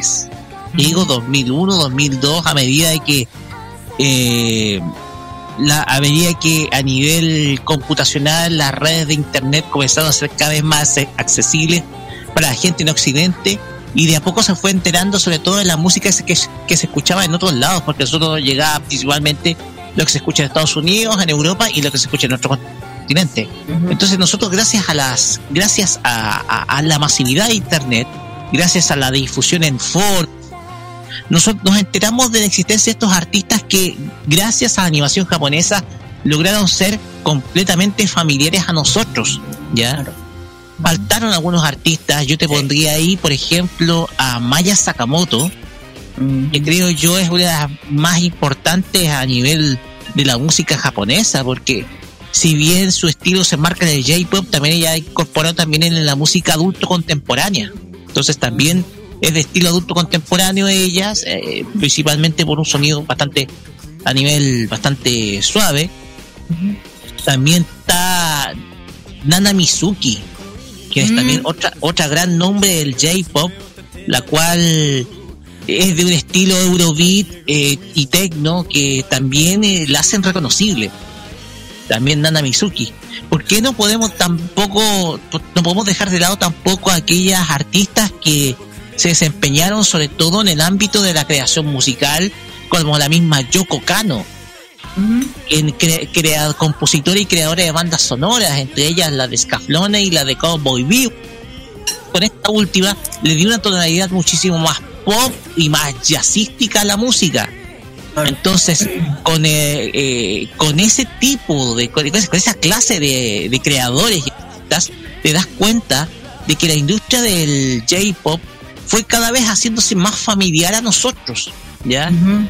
Más, cada vez más, nos fuimos cada vez más acercándonos al- a lo que es la música de, de Oriente, sobre todo la música de Japón, y desde luego recientemente fuimos conociendo la música de otro de dejé de lado a otra importante agrupación, SMAP. Y creo yo también está dentro de ese conjunto de grandes referentes del J-pop. ¿Y por qué no dejar de lado una más antigua como Akina Nakamori? Ah, sí.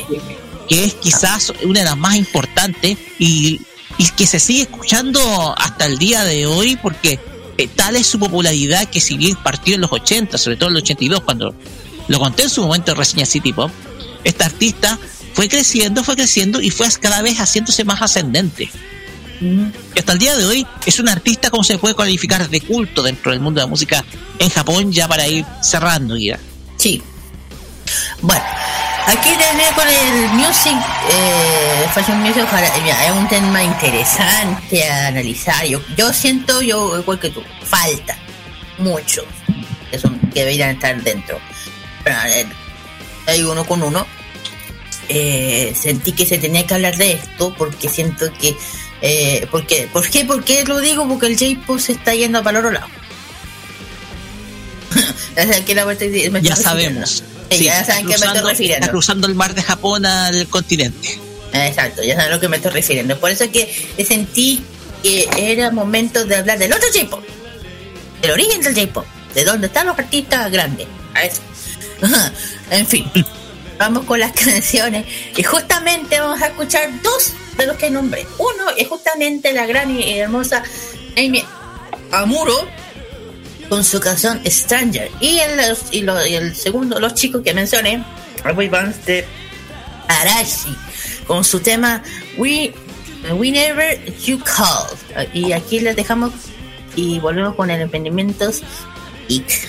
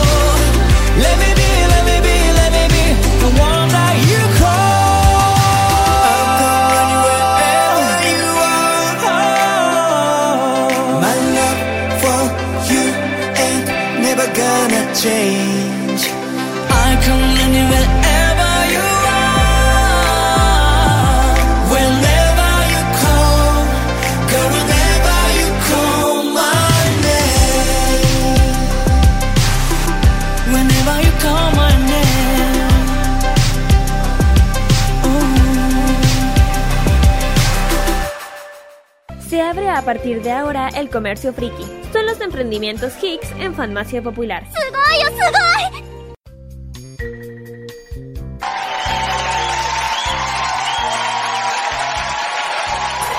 Muy bien. Hemos vuelto, chiquillos, del Fashion. ¡Ay! Sí, pues Fashion Geek. No sé. Vamos con los emprendimientos. ¡Yay! Bueno, ya sé, bueno. Eh, empecemos.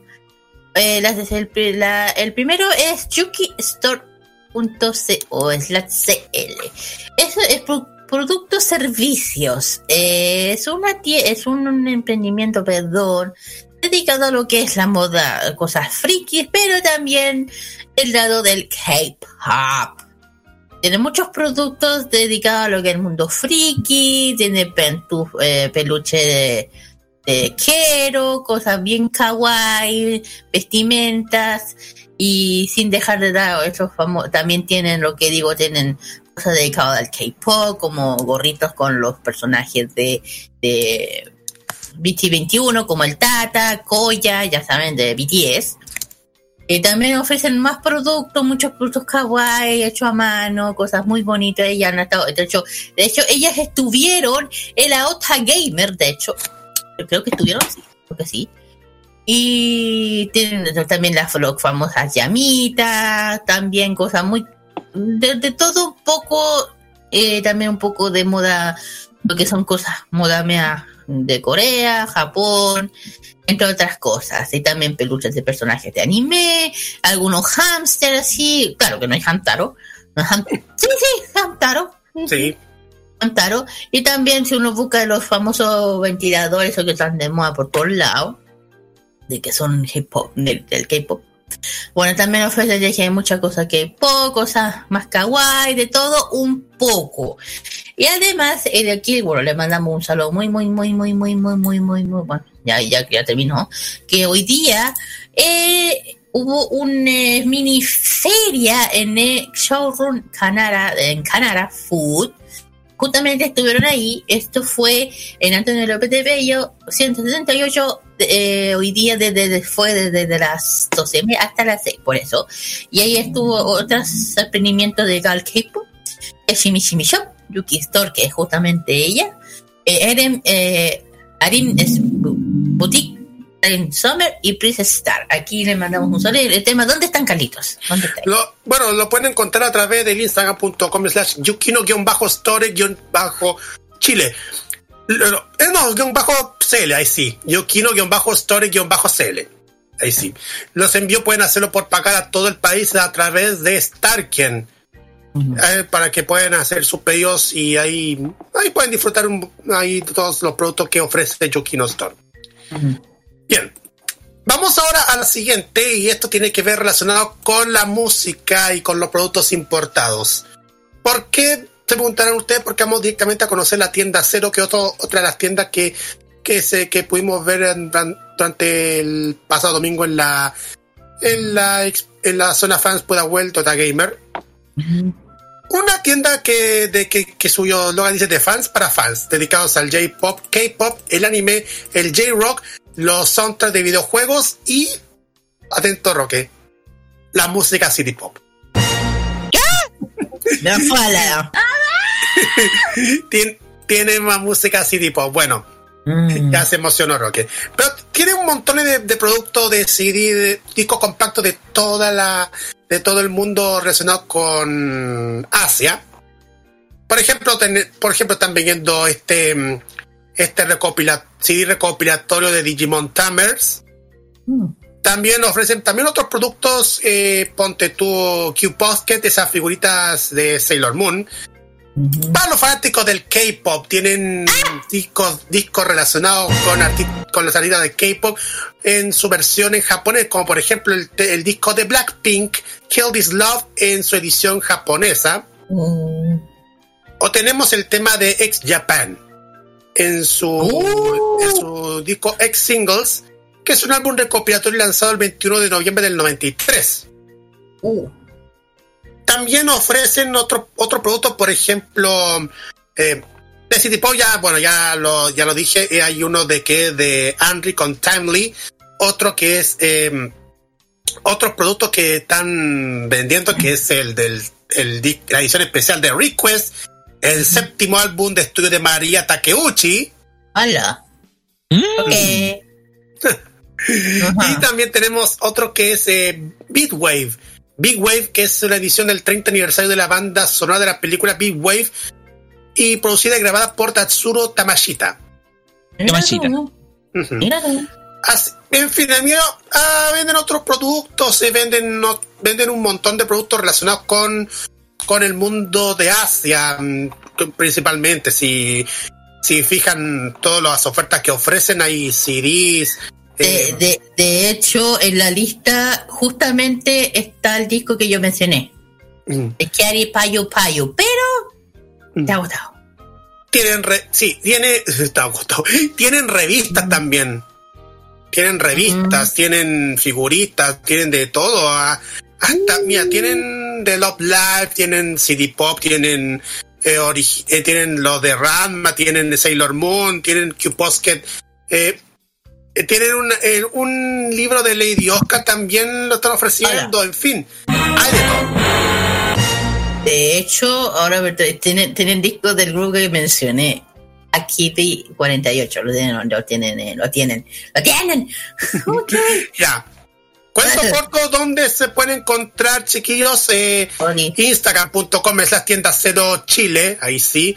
Tienda Cero Chile lo pueden encontrar en Instagram, va a ser envíos a nivel nacional, pero también pueden hacer eh, sus consultas a través de la www.tiendacerochile.cl, donde pueden ver los productos que están a su disposición y pueden comprarlo a través de la cualquier tarjeta de débito, de crédito o PayPal y pueden contratar a través del correo electrónico también para hacer sus consultas. También están en el Facebook, lo pueden encontrar como Tienda Cero Chile en el Facebook.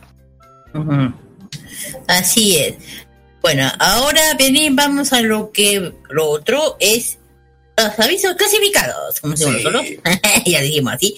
Bueno, hoy día, hoy mañana, se viene Multiverse Fest, ya por fin, después de lo que les pasó. Eh, próximo, bueno, esto se va a hacer, bueno, entre hoy y mañana. Esto, el Mundo Sport, Avenida Libano, 5001 Macul, desde las 10 hasta las 8 y media de la tarde. Van a ver, van a ver muchas cosas interesantes, muchos stands, muchos emprendedores y mucho más. Y hablando de eventos, también acuérdense que viene una nueva Dragon Ball, Dragon, Dragon Fest, perdón.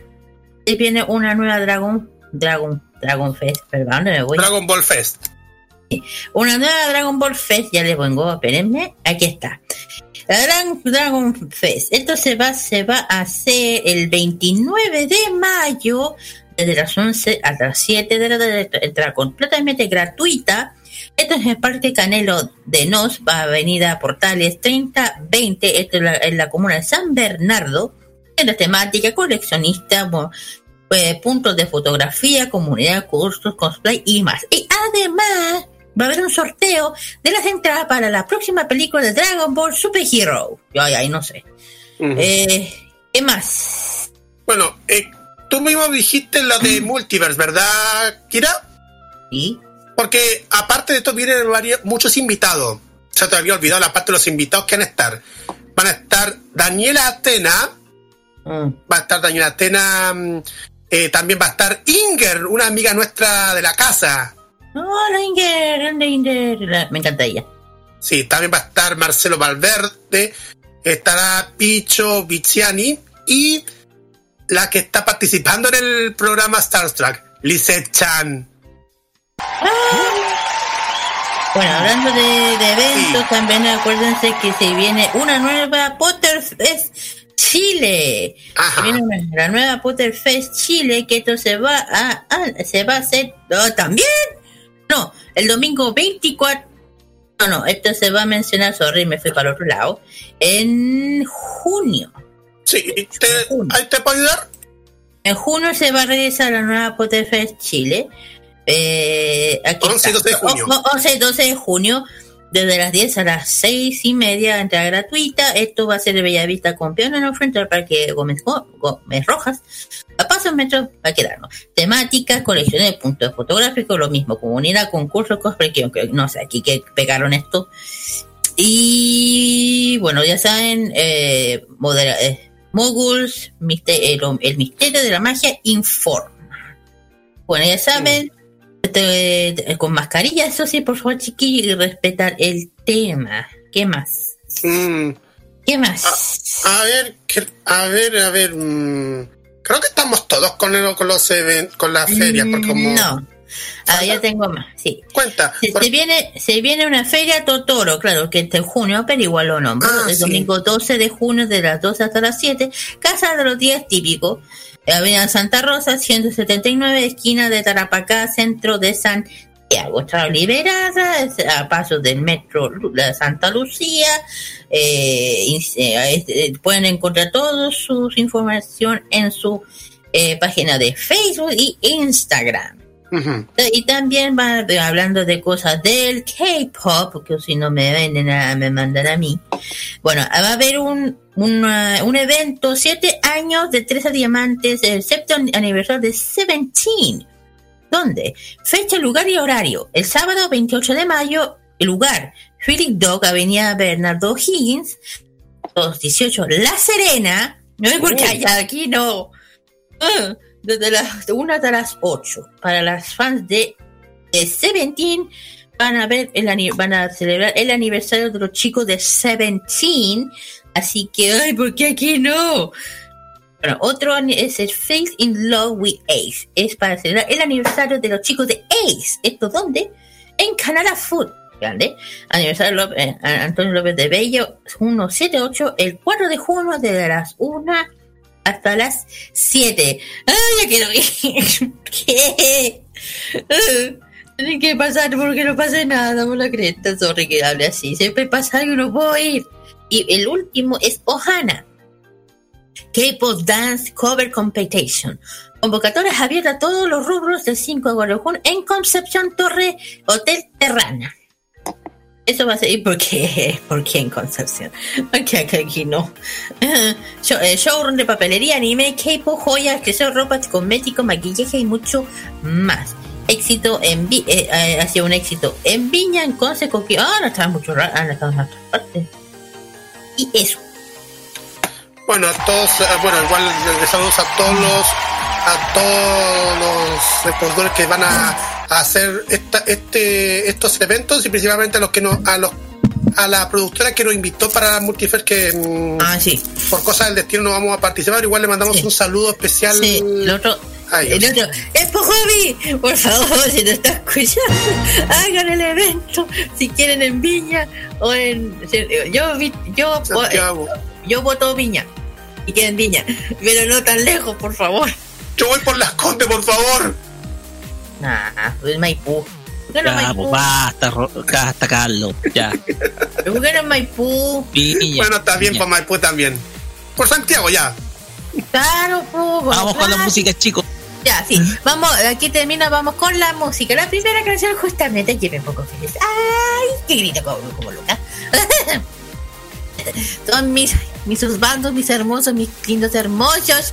Esto es todo para mí. Ah, Hablo de mis Stray Kids con su canción versión por fin la que está dominando Billboard. Mania con su versión japonesa. Bien. Y la segunda son las chicas de Momoland, otra de las grupos que me encantan, de las chicas de Momoland con su canción Bam, versión japonesa. Como volvimos con la- el cuarto bloque de North Paragon con nuestro invitado Jack Wallace. Vamos y volvemos.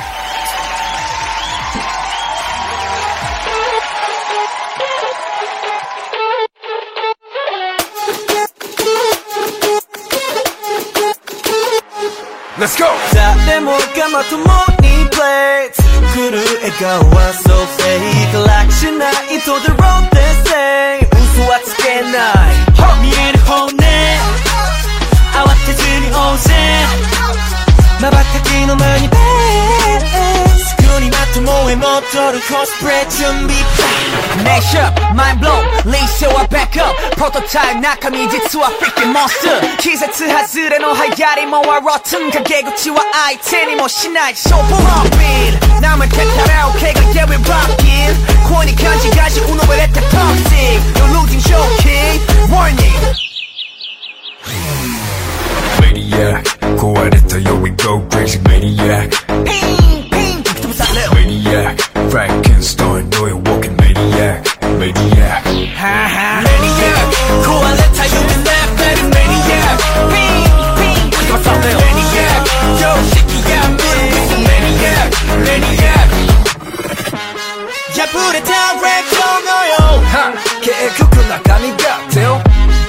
Like a child, you just let me to live this all tonight Yeah. 내 뭔가 나타나 그릇에가 that's so fresh. Like tonight, it's all the world the same. So what can I? Ho! 어, 이 고사키 마루데 지라이 바카리 이츠데모 바쿠하츠도 만 볼케이노 키나 카미예나 슈고 카와루카자. 무키 카쿠스 민나가 like a steel tornado. Drop it, 남의 뜻 따라 오.케가 야위 rocking 고인은 같이까지 우는 보라테 you're losing your key, warning. maniac 壊れたよ we go crazy maniac ピンピン吹き飛ばされる maniac Frankenstein know you're walking maniac maniac maniac 壊れた夢 left at maniac ピンピン吹き飛ばされる maniac 常 빛이 야홀한 아이스 루나틱 결혼색 독이새 맛이 속눈썹에 태우듯 미가 메르가라 사이고니와 오물 테니까 알아두 알아와 원건 없을 같아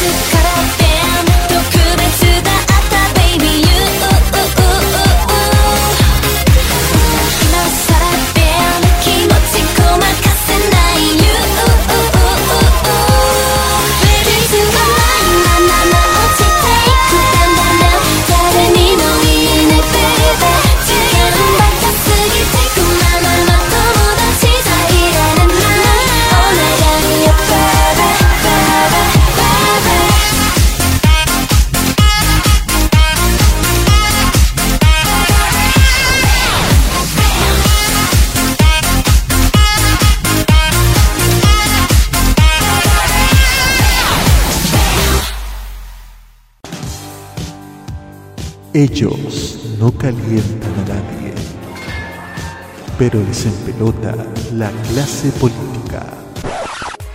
Descubre las sorpresas que trae el nuevo Tolerancia Cerdo. Los lunes a las 19.15 y los sábados a las 21.15 hora chilena. Alegra tus noches con The Weekend. Ese 2022 vive modo radio. Programados contigo. Viaje a sus recuerdos es lo que les ofrece Archivos en VHS en su canal de YouTube. Descubra cómo la televisión era totalmente distinta a hoy en nuestro extenso material de archivo. También síganos en nuestras redes sociales. Archivos en VHS, la zona de tus recuerdos.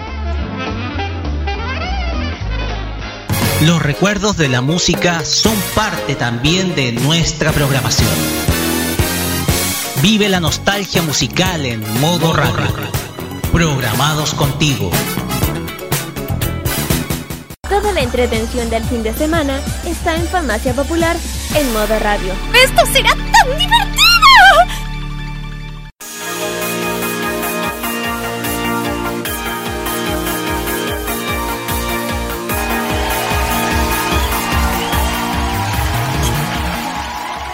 Continuamos acá en Farmacia Popular por modo radio y llegamos a la segunda parte de esta entrevista y también conversación junto con Fabián Cerda Jack Wallace, que gentilmente vino este sábado a nuestro programa. Y como corresponde, en este segundo bloque, nosotros acá vamos a abrir la caja de preguntas y vamos a tocar ya temas un poquito más lúdicos, más relax. Porque Ya. vamos a ser un poquito más relax, ya no tan formal, sino que en este bloque ya vamos a ser un poquito más informales, más, entrar más en chacota, digamos. Pero Carlos, vamos primero con las preguntas. Así es. Mira, esta pregunta vamos a buscar en la parte de preguntas porque creo que son, son muchísimas preguntas que nos han llegado de parte de Bueno. todos nuestros amigos a través de la, del Instagram, de, del Instagram de Farmacia Popular, porque, bueno, cosa del destino, chiquillos. Por ejemplo, tenemos una pregunta. Vamos a ver si, no, si está, aparece. mm, Sí, ahí está. Una pregunta nos dice: ¿Juego favorito de, Sa- juego favorito de Sakura Wars? El 3. El 3. Es el más completo. Es el más completo. Eh, lo que pasa es que Sakura Wars parte, bueno. No, no voy a alargar mucho, a pesar de que me cuesta. Porque Sakura Wars me encanta, pero eh, Sakura Wars es una mezcla entre una novela visual, un RPG eh, y un batalla RPG y un simulador de cita. Es una mezcla. De hecho, es, es su propio eh, es, es su propio formato, de hecho. En Japón tiene hasta su, su propio nombre el formato. Porque no es ni un RPG, ni un juego de aventura, nada, sino que es una em, eh, aventura dramática. Así se le llama. Eh, entonces, claro, el 1 parte de eso, el 2 construye aún más sobre eso, dándote nuevas opciones en batalla, una historia más larga, eh, con eh, también me- mejor escrita, claramente. Pero el 3 ya es el paso de Saturn a Dreamcast.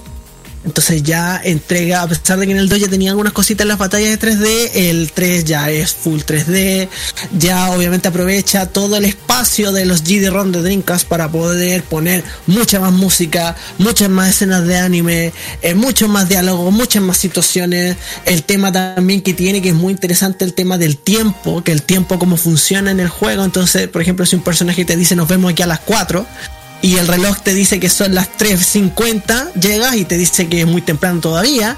Te llegas a las 4, te felicita por llegar la hora, pero si llegas a las 4.1, 4.2 ya, ya te dice que está atrasado, entonces te bajan los puntos de confianza, en fin, todo, todo, todos esos elementos nuevos que tiene el 3, la verdad es que para mí lo hacen el, el más completo. Superando incluso al, al, del- al que salió en el 2019 para Play 4. Creo que mi favorito sigue siendo el 3. Sí. Ujú. Eso n- exactamente, no, eso nos acaba de escribir. Siguiente, Gabriel Carlos. Bajo- eso nos acaba de escribir Gabriel-Muelita, cedo de, del juego favorito de, de Sakura Wars. Saludos, Gabriel. Segunda pregunta. Esto igual se le va a romper.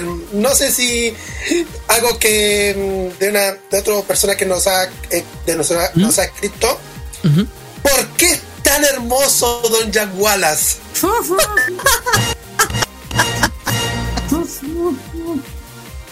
Muchas gracias, gracias a quien haya sido, gracias, pero yo no me, considero hermoso, fíjate, para nada, yo, para nada, ¿ah? debe ser, debe ser la, la sabrosura otaku, ¿ah?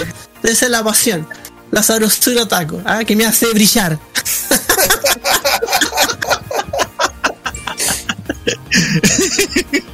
me hace tener brillo. ¿eh? Como, como dicen los con fríos, bichitos. Claro. No se, sí, no se escribe Marrano Sensei, porque Marrano Sensei no escribió. ¿eh? Marrano. Gracias, Marrano Sensei, gracias. Y esas son las, estas son las preguntas. Dale. Estas son las preguntas que nos mandaron en Instagram. O sea, que, que no están. No, son, son preguntas. Que, eh, tú- Ay, gracias. bueno, eh, hay, hay que saber bien que Fabián es un fan de Sakura Wars como franquicia también. Ajá, sí. Sí, sí, Así sí. es. De hecho, Sí, eh, me encanta. has jugado y has visto, porque nosotros, yo, yo la conocí más como serie de, de, La de serie japonesa, del 2000. pero más Claro. claro. Ah, yo también la más- conocí, de hecho. Ujú, La, la Sí. producción de Madhouse, pero La era de originario como un juego de, de Sega. Sí, de Sega, de Sega Saturn originalmente. Es un juego de Sega, claro. Eh, y, y claro, efectivamente la serie del 2000, que de hecho llegó acá, llegó con doblaje latino hecho en Colombia. De hecho, yo casi, casi siempre que puedo le mando mensajitos por Instagram a Nancy Cortés, que es la voz de Sakura, que Nancy es un amor de persona, te lo digo. Es un amor de persona. Ella es muy genial. Eh, y sí, efectivamente, yo lo conocí ahí en, en Chilevisión, cuando era en Chilevisión. Eh, y después, claro, pues efectivamente me- un día me acuerdo que estaba en YouTube buscando así como videos de co- más cosas de Sakura Wars y me encontré con los musicales. Y me parecía raro que en los musicales todo fuera tan alegre, todos estuvieran tan contentos y riéndose tanto, porque la serie es como súper oscura. ¿Cachai? De hecho, el director Claro. de los premios Lain, entonces la serie es súper oscura. Y me, y me parecía raro que todos estuvieran sonriendo tanto, y como que pasó aquí, que Iris fuera tan feliz, ¿no? O sea, ¿qué está pasando aquí?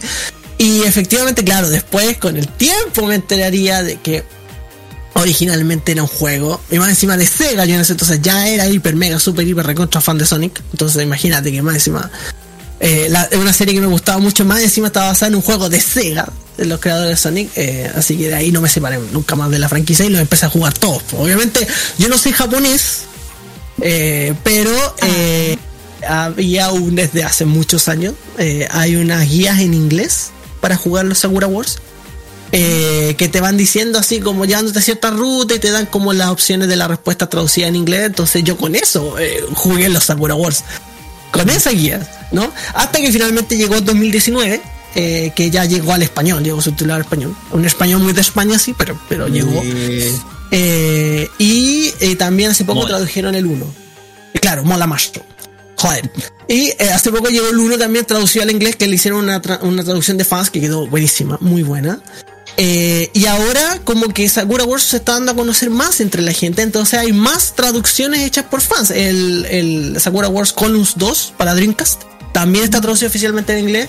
El Sakura Wars Game Boy para Game Boy también fue traducido al inglés por fans. Y ahora hay un grupo que por fin, por fin va a traducir el Sakura Wars 3, mi Sakura Wars favorito. Lo van a traducir al inglés. Bueno. Eh, así que efectivamente Sakura Wars ya se está dando más a conocer y me parece muy bien. Y ojalá algún día ya Sega los lance oficialmente en Occidente para que sea mucho más conocido. Pero sí, yo soy un gran fan de hace muchos años de Sakura Wars. Yo siento, bueno, yo, bueno, yo también me gusta mucho Sakura, y de hecho la conocía, igual que tú, bueno, nadie la conocía.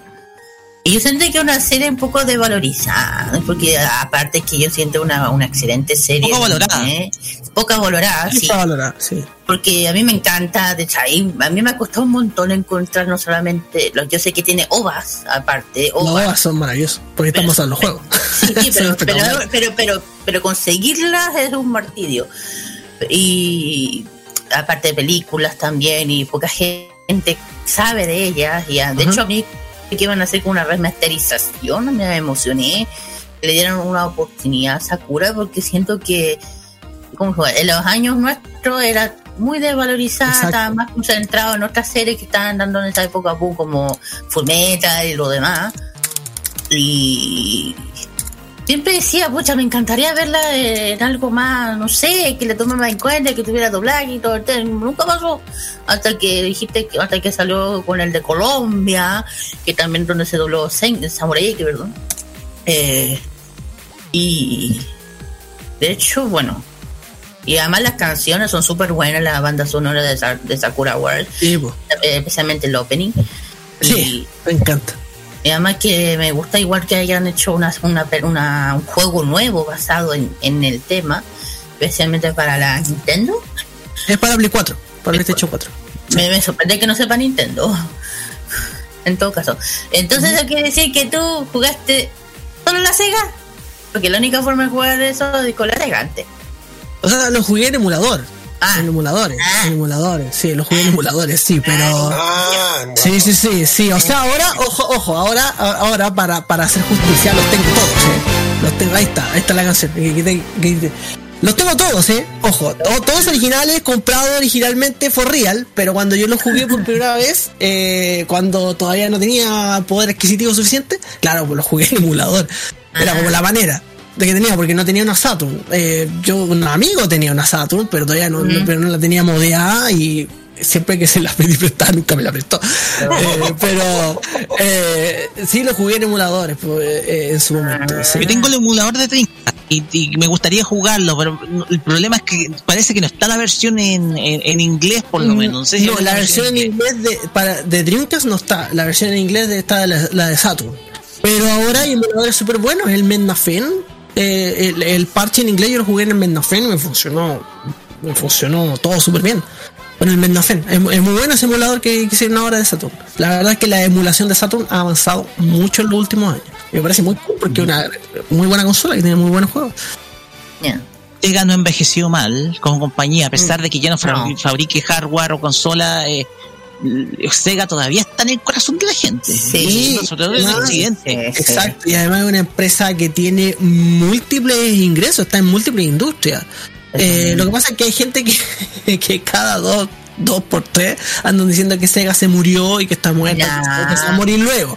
Ya, pero la verdad es que eso no es así. O sea, Sega está muy lejos de morirse. Ahora cuando cerraron los, los locales de arcade, también mucha gente dijo, ah, se murió Sega. No, la verdad es que Sega sigue haciendo arcade. Lo que pasa es que cerró los locales, pero sigue haciendo arcade. Eh, Y lo siguen fabricando. Cerró los locales y vendió el negocio de arcade de la administración de esos locales. De Tokio, Pero- sí. ellos son de exacto, exacto, Sí, pero siguen, pero las máquinas siguen, ellos siguen haciendo máquinas. ¿Me entiendes? Entonces, eh, ese es el tema. Hay gente que cree que, es, que Sega está muerta o, o- o que Sonic está muerto, que lo escucho cada dos días de alguien, cuando la verdad es que está muy lejos de estar muerto. Claro. Lejos, claro. ¿En Claro. serio? ¿En serio que está muerto? ¿Y qué, qué son las dos películas? Digo, ya. Claro, la serie de Knuckles que se viene la tercera película, ahora que salió el Sonic feo con el diseño feo en la película Chip y Dale, que ha dado mucho que hablar también, y tiene un persona- y es un personaje importante dentro de la película Chip y Dale, que quién lo diría unos años atrás. O sea, Sonic está está full ahora, claramente, y Sega también. Sí. Yo tengo un, yo, yo siempre digo, no sé si nos entre entre Sonic y la M, o ya sé que en el, el- con Mario, yo siento que igual yo creo que el que ha tenido más más más suerte o más posibilidad en, en videojuegos, en series de anime o en películas ha sido Sonic, porque hay que decir una cosa con Mario, han hecho cositas un poquito nefastas. Sí, bueno, la verdad es que hay, hay juegos de Sonic bien nefastos también, te lo digo yo, fan de Sonic, pero, pero No, es verdad, o sea, a película. nivel, claro, a nivel de entretenimiento, así como eh, lo, lo maleable que es Sonic para hacerlo películas, series, eh, eh, es algo que efectivamente con Mario no se ha hecho. Y no porque no se haya intentado, si la verdad es que hay series noventeras de Mario y hay muchas cosas que se han intentado hacer, pero Nintendo hasta hace algunos años estaba muy reticente con eso, porque quedaron tan traumados con la película de Mario Bros. del 93 que, que, que- no querían prestar la licencia para nada, entonces ahora recién están empezando como a abrirse con eso y gracias a esa apertura salió la película de Illumination que está en producción ahora, la película animada Superman. Claro, exacto. Pero también, pero en cambio Sega no, pues Sega nunca ha tenido ese cierre y siempre ha licenciado a Sonic para que se hagan muchas cosas. Eh, y claro, pues efectivamente los niños eh, se, eh, se- se identifican mucho con Sonic, entonces si sale una serie de Sonic la ven, si sale un juego de Sonic lo juegan, si sale una película de Sonic la van a ver. Eh, en fin, o sea, eh, es así. Sí, más que ser popular. Ha bueno, hay muy popular en cosplay de plataformas de niños. imágenes también. He estado, por ejemplo, en DeviantArt, han aparecido muchas par- parodias de Sonic. Sí, y habla que el personaje está vivo y toda su familia también. Sí, exacto. El tema de los fanart de Sonic es otro universo. En general, los artistas hacen muy, muy buenos dibujos, pero bueno, como en todo fandom, también hay una parte que hace cosas especiales. ¿ah? Not safe for work. ¿ah? Pero, pero sí, en general también, muy, muy, muy buenos fanart. O sea, hay muy buenos artistas en, en el fandom de Sonic, sí. Pues bien, seguimos. Hablamos, hablamos de, de videojuegos, eh, nos fuimos un poquito de videojuegos, pero vamos con algo más lúdico. ¿Ya? ¿Cuál es su waifu favorita? Mi waifu number one. Number one. La number one de la vida, así de todo. Así. Sakura Shinguya de Sakura Wars, mi favorita. Oh. Pero no hay duda, no hay duda alguna. Eh, mi, mi, mi waifu number one de todas. Sí. Acá, acá, eh, de hecho, eh, los streams de Twitch, acá se, se ve al lado mío mi póster gigante de Sakura Shinguya que lo tengo aquí. Eh, eh, que lo compré de hecho en Estados Unidos porque en Chile no había. Eh, porque sí, es mi waifu favorita, por lejos. Me encanta, sí. buena. Pero antes de Sakura, ¿quién era? Disculpa. Ah, la- bueno, es que ahí la primera waifu. La primera waifu. Mi, primer- eh, mi primera waifu. Yo, yo diría que, fíjate, mi primera waifu. Fue, fue Sakura Kinomoto. También una Sakura. Pero de la Sakura que captó Sakura. Esa, esa yo diría que fue mi primera waifu. Claro, ojo, ojo, hay que aclarar, porque mucha gente cree que uno ha sido adulto toda la vida. Entonces dicen, ah, que, pero, eh, que Loli. No, o sea, yo en ese entonces tenía la edad de Sakura. Sí. De la chico. Sí, sí, ¿ya? sí, sí. De hecho, Sakura era como un año mayor que yo, supuestamente. Entonces, claro, pues efectivamente, cuando yo era chico y daban Kakato Sakura, yo diría que Sakura Kinomoto fue mi primera waifu que yo tenga así grandes recuerdos. Y después, mi, eh, mi gra- gran, gran waifu fue eh, Natsume Sugimoto. Están arrestados. A la. A, a Miyuki. Bueno, a todos les gusta Miyuki, a mí me gusta Natsume. Sí. Ah, no. Natsume es mi waifu. Natsumi. Me encanta Natsume. Natsume Sugimoto. Es que la, Sí, sí, que Natsumi es de esas mujeres empoderadas que a mí me encanta, que no tiene, eh, no tiene pelo en la lengua. No, exacto. Y, y me encantaba Natsumi porque era porque era también como súper carretera, entonces llegaba a la pega con la caña y tenía que andarse escondiendo. que no la pillaran.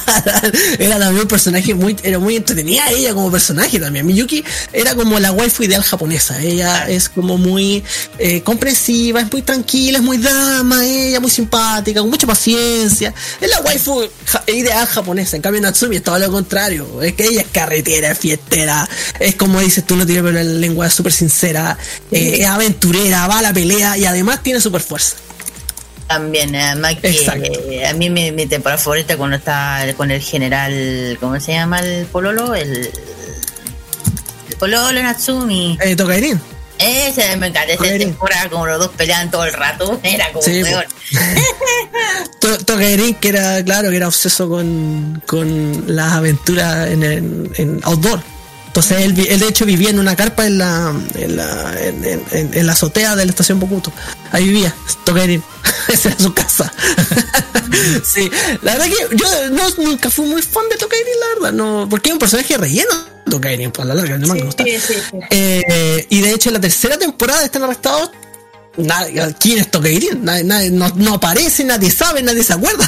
Nada. Tokairin nunca existió en la tercera, ¿no?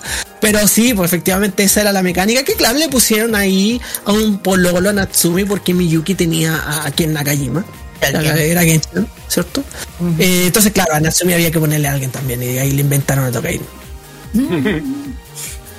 La- ella Sí. fue mi después, Natsumi. Eh, sí, eh, pues bien, Fabián, eh, no sé qué piensas tú de esta nueva. Nosotros hemos hablado, hemos conversado mucho en nuestro programa de que está existiendo en, en Japón una renovación del shonen. De hecho, se eh, de hecho hay una, se está viviendo, es lo que nosotros llamamos, el fe- nosotros le bautizamos el fenómeno del nuevo shonen. Cuando estamos viendo esto es porque estamos viendo que ha aparecido unas series como Shingeki no Kyojin, eh, Boku no Hero Academia, Doctor Stone, Kimetsu no. Yaiba, eh, también, eh, también Jujutsu Kaisen, Tokyo. Revenge.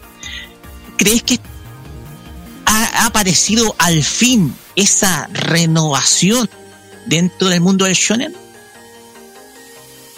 Lo que pasa es que creo que cada generación tiene su shonen favorito, definitorio.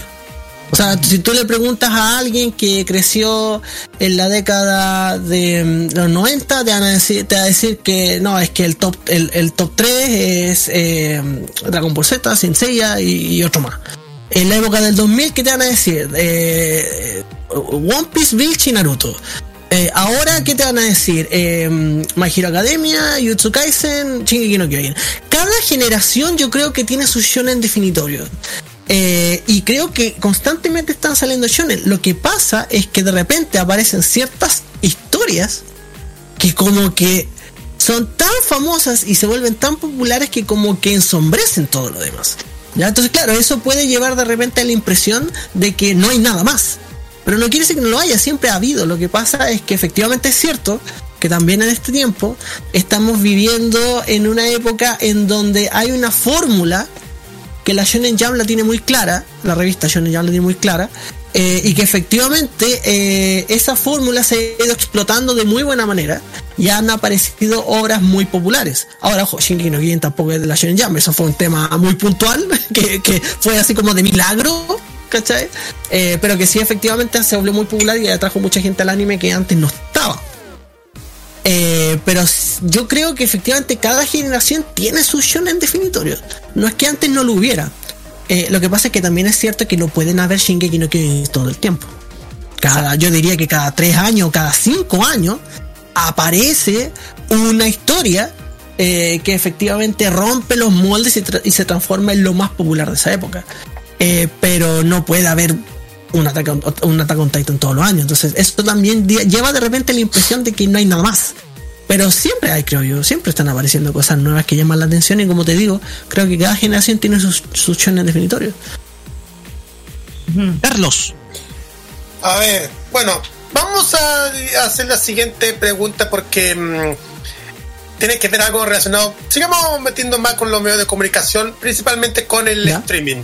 Porque después de tener una gran experiencia y estar en radios online y en el TV cable, tú ya guardas en compañía de Pepe Manu, Bel y un espacio que tiene muchos seguidores, primero en el YouTube y ahora en el Twitch como es Club Tomodachi.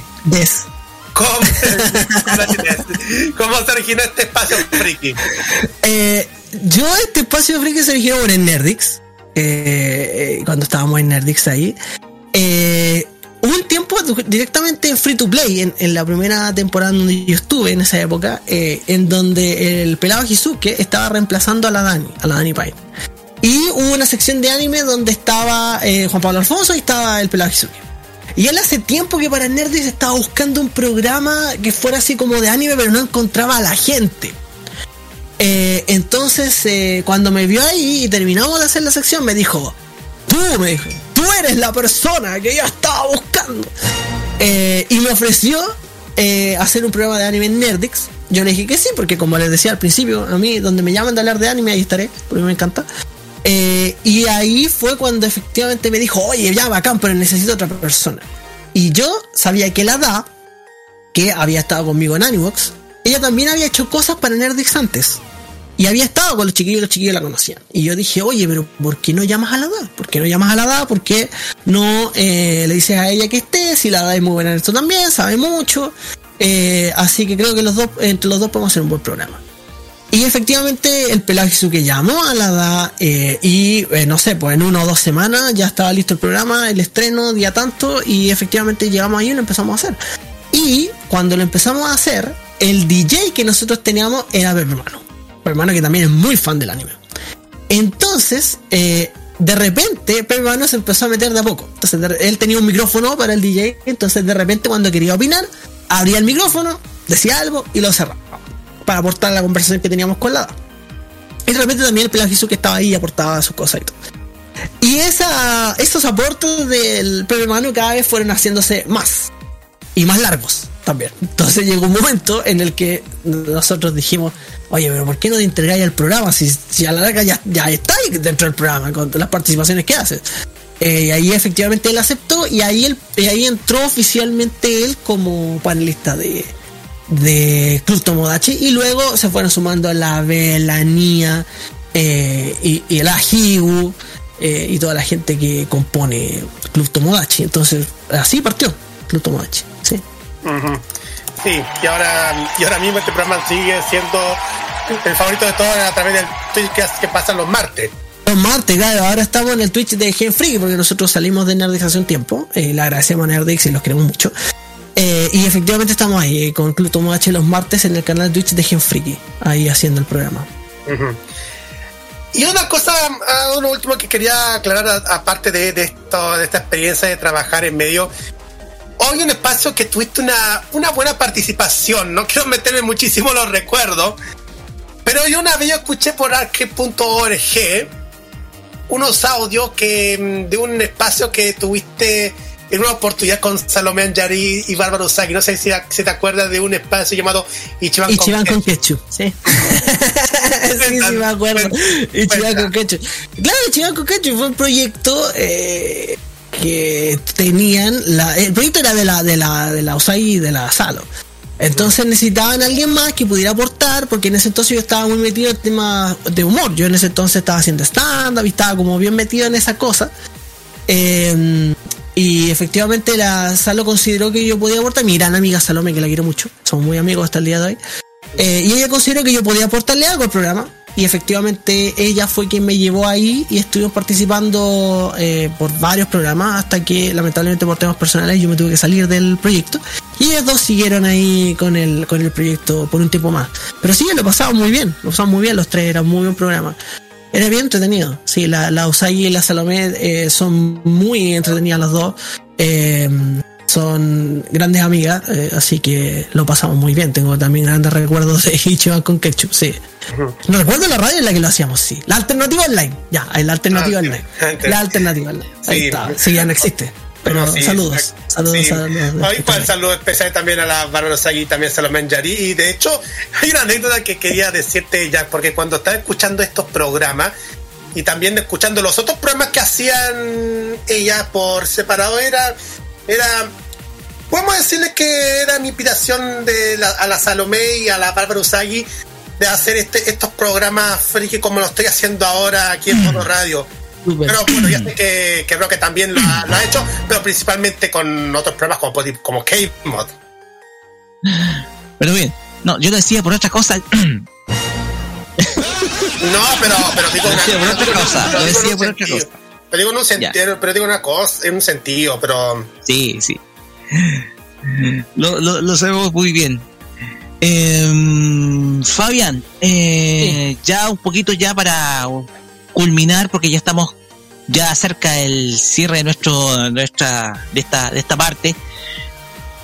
¿Cuál- ¿Qué es lo que se viene? ¿Qué es lo que se viene en cuanto a, a, a trabajo relacionado con el mundo de la, de la animación? Porque estamos, pasaste por televisión, estás ahora con un stream, estás ahora con este, este, este proyecto.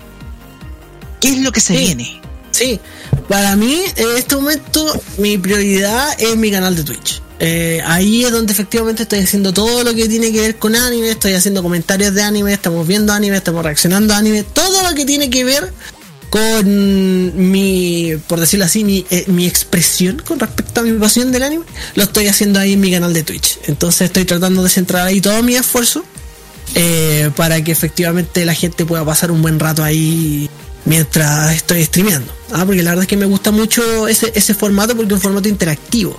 Es distinto a hacer un, eh, por ejemplo, un podcast o otra cosa donde tú armas los contenidos y también tratas de dar lo mejor de ti, pero tienes ese feedback directo con la gente. Y creo que el streaming por, Twitch o otras cosas en vivo efectivamente te da ese feedback de especial de que tú puedes hablar directamente con la gente como si la tuvieras al frente, solamente que en vez de eso te están escribiendo en un chat. Eh, entonces yo la verdad es que me enamoré de ese formato, me gusta mucho.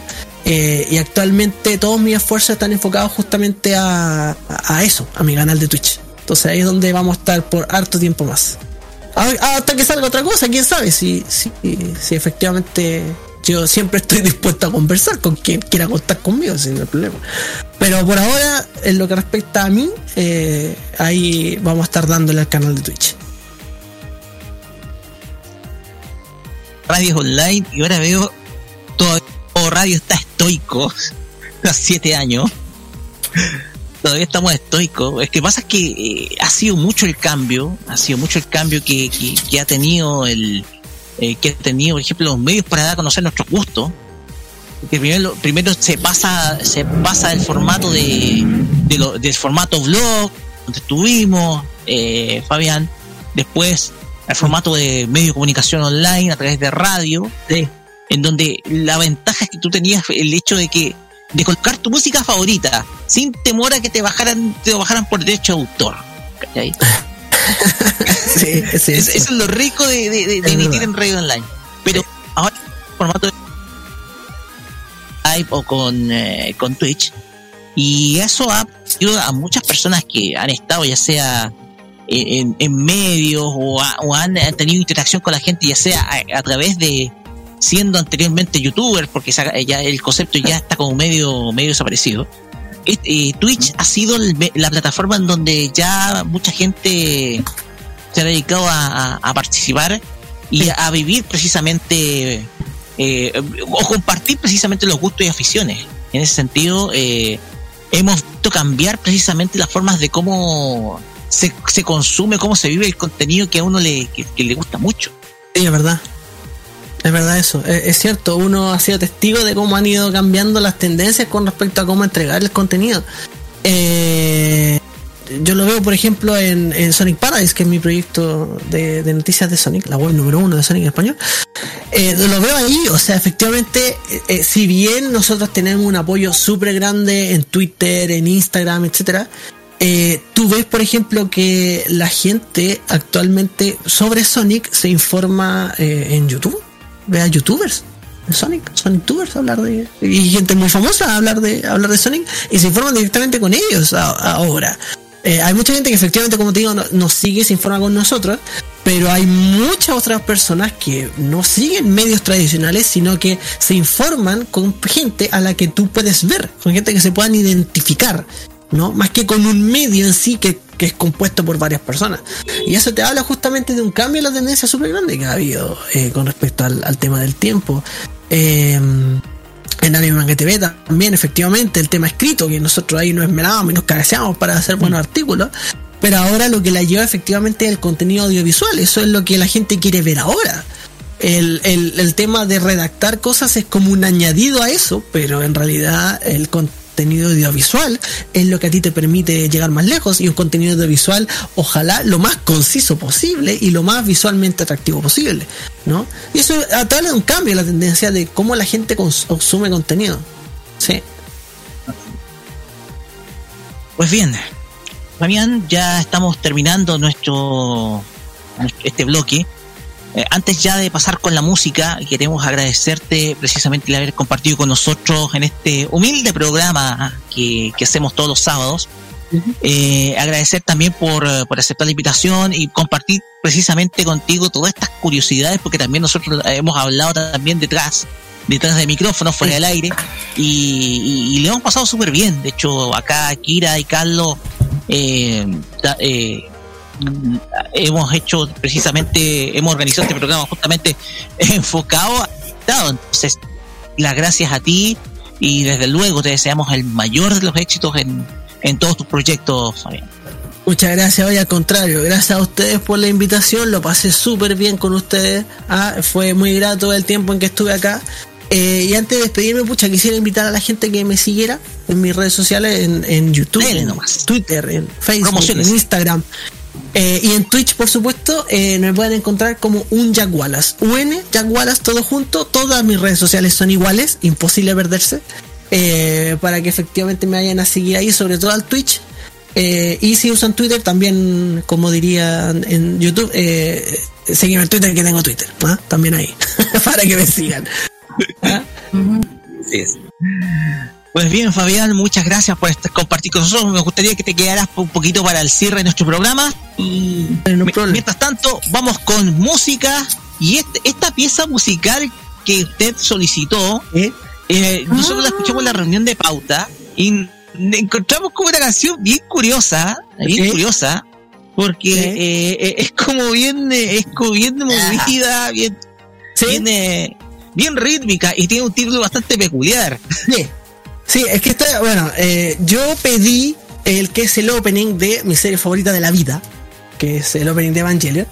Y el otro tema dije, bueno, ¿cuál puede ser? Y eh, terminé, me decanté por pedir el opening de mi serie favorita de la temporada de anime actual.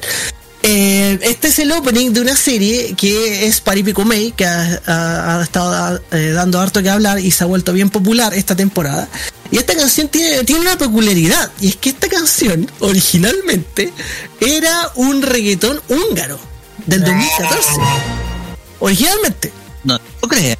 Eh, exacto, exacto. Y resulta que para la serie Paripico Mei de anime, lo agarraron, lo agarraron las chicas de Queendom, que hacen una música espectacular, lo agarraron, lo transformaron este tema y lo convirtieron ahí en una canción así como con tintes ochenteros, como Sí. bien eh, punchi punchi electrónico. Y la verdad es que la mejoraron al 5000%. O sea, o sea hicieron la canción de nuevo. Y les quedó de lujo. ¿ah? Y, y este tema, de hecho, se ha vuelto bien viral porque también tiene un- unos pasos de baile, los pasos prohibidos que le llaman. Eh, se ha vuelto también bien popular el, el tema. Entonces, eh, para que lo busquen ahí, la serie se llama Paripico Mei. Y la canción, efectivamente, como dices tú, tiene un nombre bien curioso porque se llama Chiqui Chiqui Bang Bang de Windows. Así es. El opening de Paripico. De hecho, Así tiene es. un poco- de hecho, tiene un poco lo que es un, un ritmo en Japón popular que es el Eurobeat. Tiene un poco Sí, del Eurobeat. sí, sí, sí, sí, de verdad, como digo, hay, hay videos de comparación, ustedes los pueden buscar entre la canción original húngara y la canción de Mario Boy y la hicieron de nuevo. Es la misma canción, es un cover, pero la hicieron de nuevo y les quedó de lujo. Muy bueno. Vamos a ir precisamente con Windows, con Chiti Chiti Bang Bang, lo, eh, Paripi Koumei. Y posteriormente vamos a escuchar a Kari Akase con la canción Koi no Yukue, que es de la serie que tengo que decirlo, que tengo que decirlo con toda humildad y con todo mi, con toda la vergüenza. eh, eh, la waifu de mi temporada pasada, que es de Eh, Fue más Kitagawa. Marin Kitagawa, exacto. Marin la, la serie popular de la temporada pasada, por supuesto, My Dress Up Darling. Sí, muy Sí. Sotobiske do Wakoi Wosuru, ya, en japonés.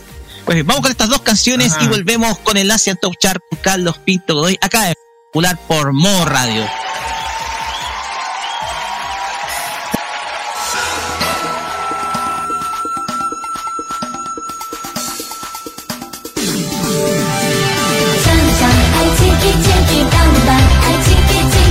ちゃんはじけ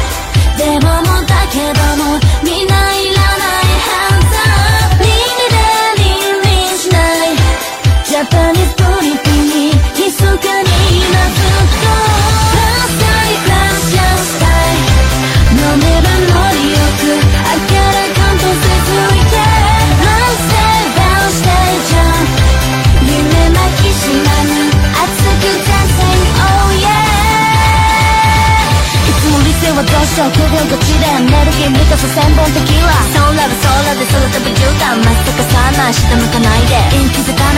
インフレしかめダラダラする前にエンディング人生未練はのシャイニングロン歯に気にせず総力戦。Oh baby 小賢しめはははは一世キラー前だけ抜いてりゃいいでしょ燃え叫っちゃうけどいいでしょ。もう少しプレイガーもう少しバンガー。明日が来るけど機嫌はどうだ。いほらほら事態にスポット当てんな。いつまで大嫌い8時間。boom boom 棒，爱情 ki chi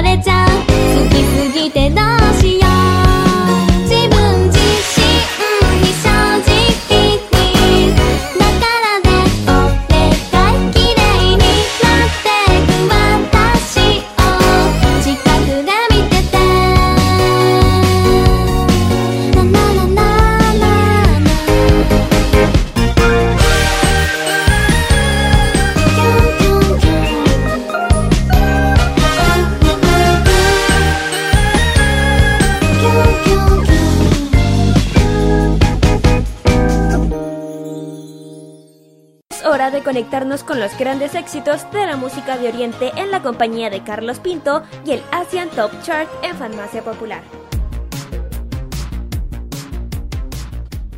Vamos a conocer ya en los minutos finales de nuestro programa los 10 temas más escuchados en Hong Kong según la lista de Billboard.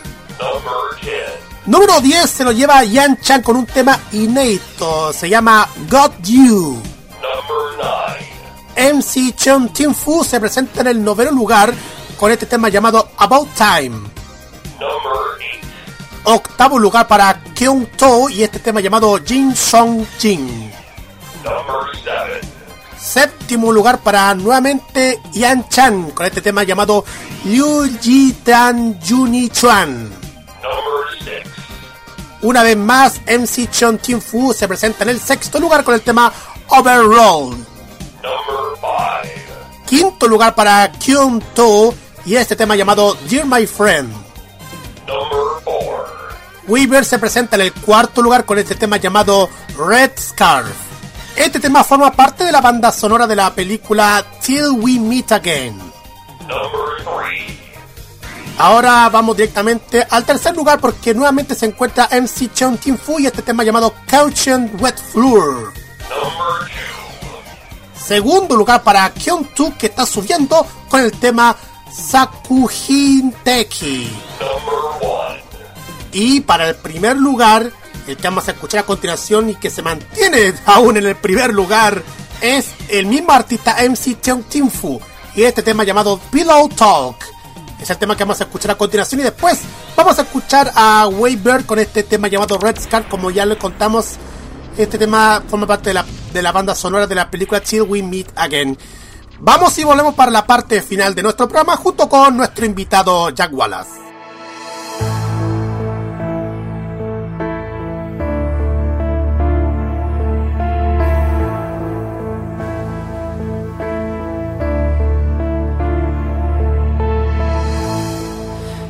抱着一张 在記憶棉內想起你，枕頭從前舒适感太完美，躺了大半天，差點記不起，重遊你午睡過的曲線。未見感情復甦過幾次，纖維承受過的，仍沒法立時改變，竟然淋漓盡致為你失眠。下定決心回復單身都不覺荒凉。熟睡那刻還未失憶，我亦能靜忍。從此你我多累，床頭都不想退。假如無伴侶是某種乾脆，下定決心寧願輾轉反侧百幾場。寂寞那刻，無謂騷擾你近來動向。铃声切記關掉，明天見，尷尬都不要，讓我貌似精神，裝作睡滿分，與你歡笑。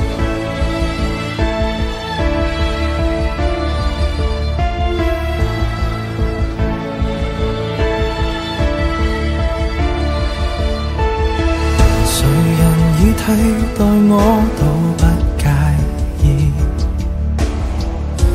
自我催眠大方都可以，交還全屬你的房間闊落半邊是空置，和凌亂發洩入眠幾次，下定決心回復單身在，那刻还未失忆，我亦能静忍。从此你我多累，床头都不想退，状态就算。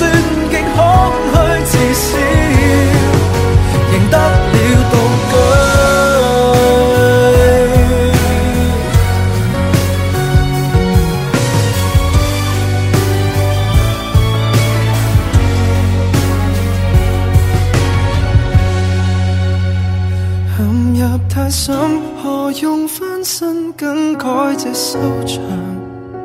尚未夠狠，門外喜帖你共誰遞上？如果勉強倒退，從來都非一對，可能如密友便更加登對。天花塌下，還在祝福他跟你數人。胸襟夠白，憑什么洒脱？自彈自唱，铃声切记关掉，明天见也最好不要，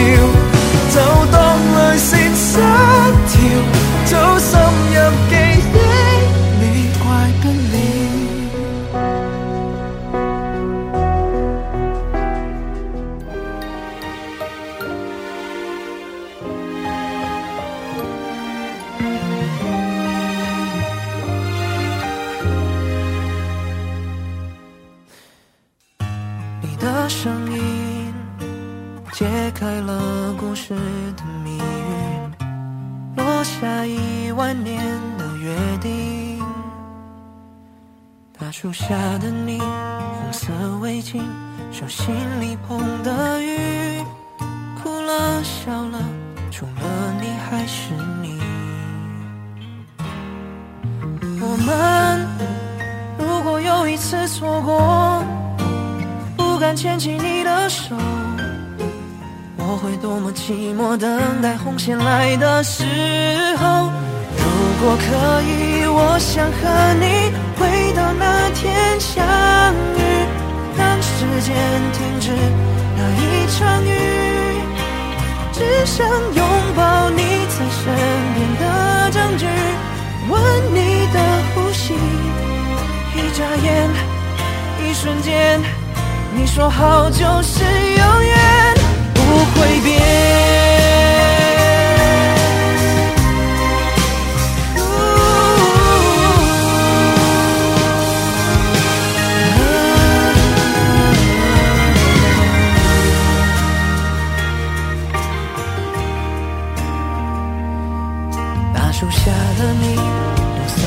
色围巾，手心里捧的雨。哭了笑了，除了你还是你。我们如果有一次错过，不敢牵起你的手。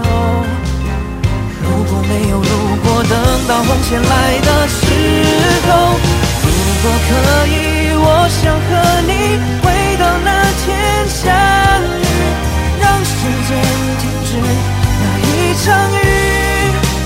只想拥抱你在身边的证据，闻你的呼吸，一眨眼，一瞬间，你说好就是永远。如果可以，茫茫人海，千年一眼相遇，月光下转身，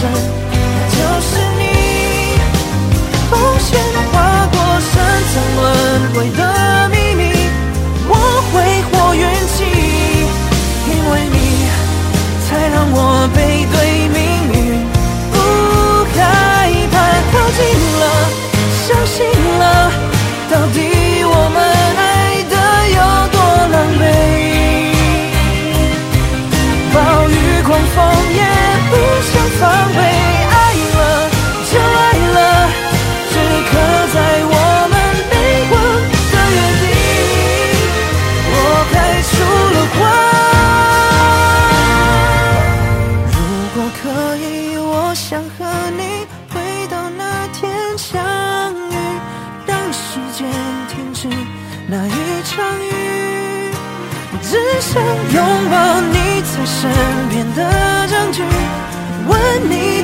呼吸，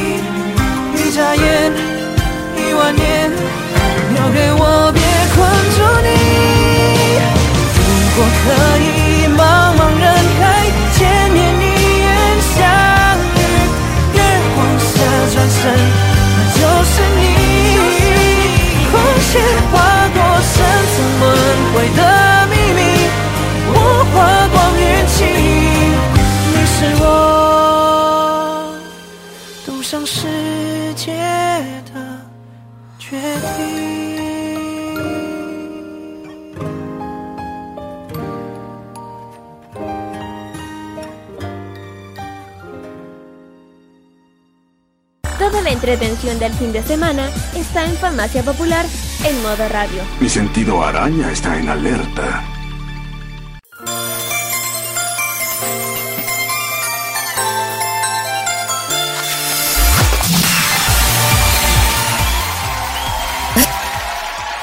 Y de esta forma finalizamos este programa de Farmacia Popular acá de modo radio en este en este día del día del día de las glorias navales, mes del mar, etcétera.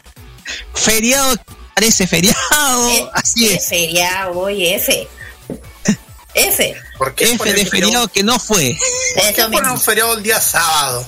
A lo que No, no sé. Este año tiene Cayó lamentablemente. Lo que sí es que nos tenemos que despedir porque luego se viene el The Weekend en donde yo voy a estar junto con Carlos participando en este en la conversación del fin de semana del video streaming que es el siguiente programa que viene en eh, modo radio.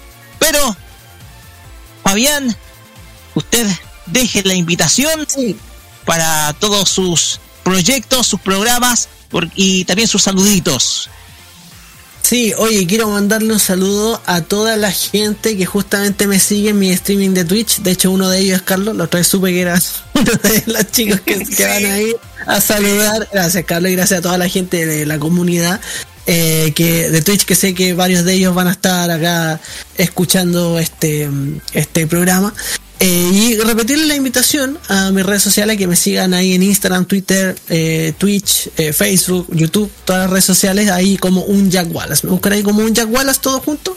Y ahí me van a poder seguir para, para mis contenidos. Y bueno, obviamente agradecerle a ustedes, chiquillos, la invitación nuevamente. Lo pasé muy bien. Eh, así que nuevamente, gracias, gracias. Me sentí muy contento hablando de ñoñeces porque como siempre digo, a donde me inviten de hablar de ñoñeces yo soy feliz. ¿no? Porque podría estar hablando de eso todo el día. Como el meme del Capitán América. Podría ser esto todo el día. Así es, igual, te reiteramos los agradecimientos por, eh, por participar en nuestro programa, así que nada, a seguir dándole nomás con, tu, con tus proyectos. Kira, vamos Ah, con sus saludos rapidito, porque nos estamos Bueno, yendo bueno, al otro bueno. programa. Bueno, un saludo, bueno, que mando un saludo a, que, a todos que nos estén escuchando, apoyando, especialmente a los eventos que están, bueno, prácticamente ya terminaron hasta ahora, pero le, le mando especialmente a la feria K-Pop que está todos los días en Aguas Andinas, a nuestra gran amiga Yellow Drink, que sabe que ayer les dimos un especial ella. Y también a los chicos de Cookie Store, que pues venían todos. Y también eh, un saludo especial a la Alice, al Danito. Y también un saludo para mí muy, muy especial para mi academia de Hangul, donde estoy estudiando eh, Combo Heo, eh, Hangul Combo Heo. Estoy estudiando coreano con mi Sansen Min, que lo, lo, que lo quiero mucho, lo extraño mucho. eh, Cuando lo oigo me pongo tranquila. Así que, Mira Sansen Min, así se me está escuchando. Eh, también, bueno, todas las canciones que habremos escuchado anteriormente del K-pop lo pueden escuchar todos los días de lunes a viernes K-Mo Express. Como siempre lo menciono, si quieren un especial, no sé, como viene aniversario, cuando, viene, cuando venga aniversario, quieren un especial, no sé, de Blackpink, de Wanas o, o BTS, como, como decimos, que domina el mundo, solamente lo tiene que mencionar. Eso, la mira. Gracias, Kira, Hansan Mirá. Carlos. Yo, Su eh, bueno, bueno, bueno, vamos a eh, mi saludo especial a toda la gente que, mi, que, me, que me siguen a través de las redes sociales, a todos los que están en las comunidades, a todos los que nos han apoyado, a mi familia, a mis compañeros de trabajo, a ustedes que nos han apoyado también el pasado jueves en el programa, en K-Mod, y a, a los que nos han, a, a las personas que pudimos entrevistar en la zona fan Pudahuel, ojo en el detalle. Así es. Y no, Ah, igual la- esa weá, Sí, no, no.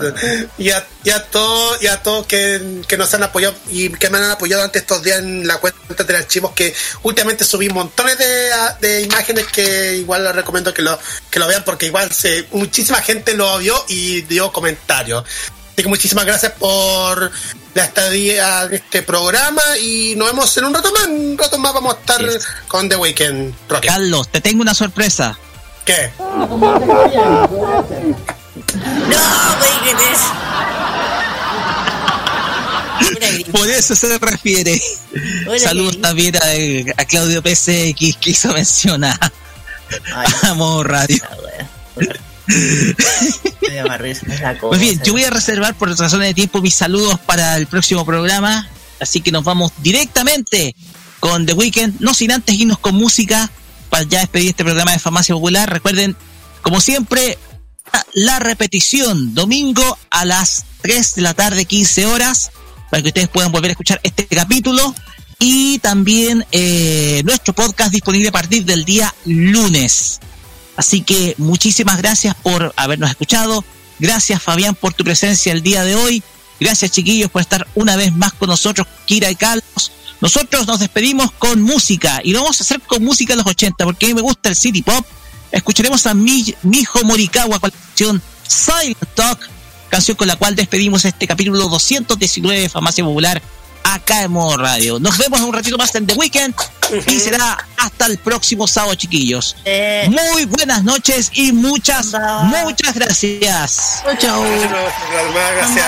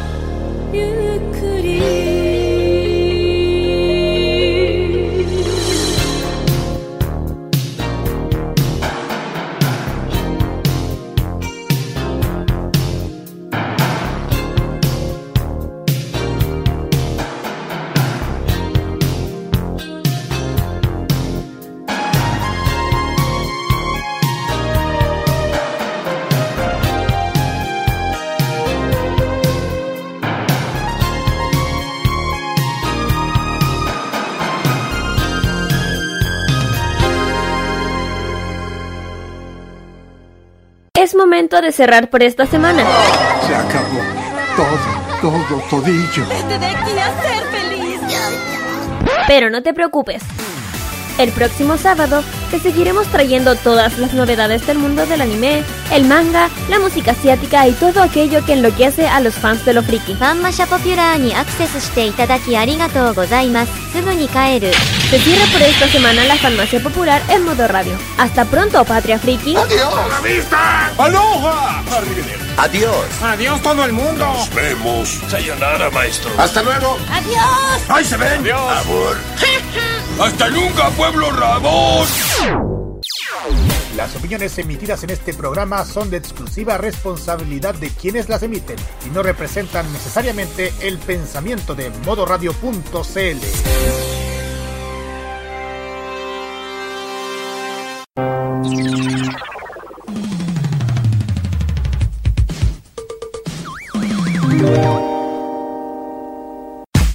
La onda de Oriente lo encontrarás solo en nuestra compañía. Vive la onda friki en la compañía de Modo Radio. Programados contigo.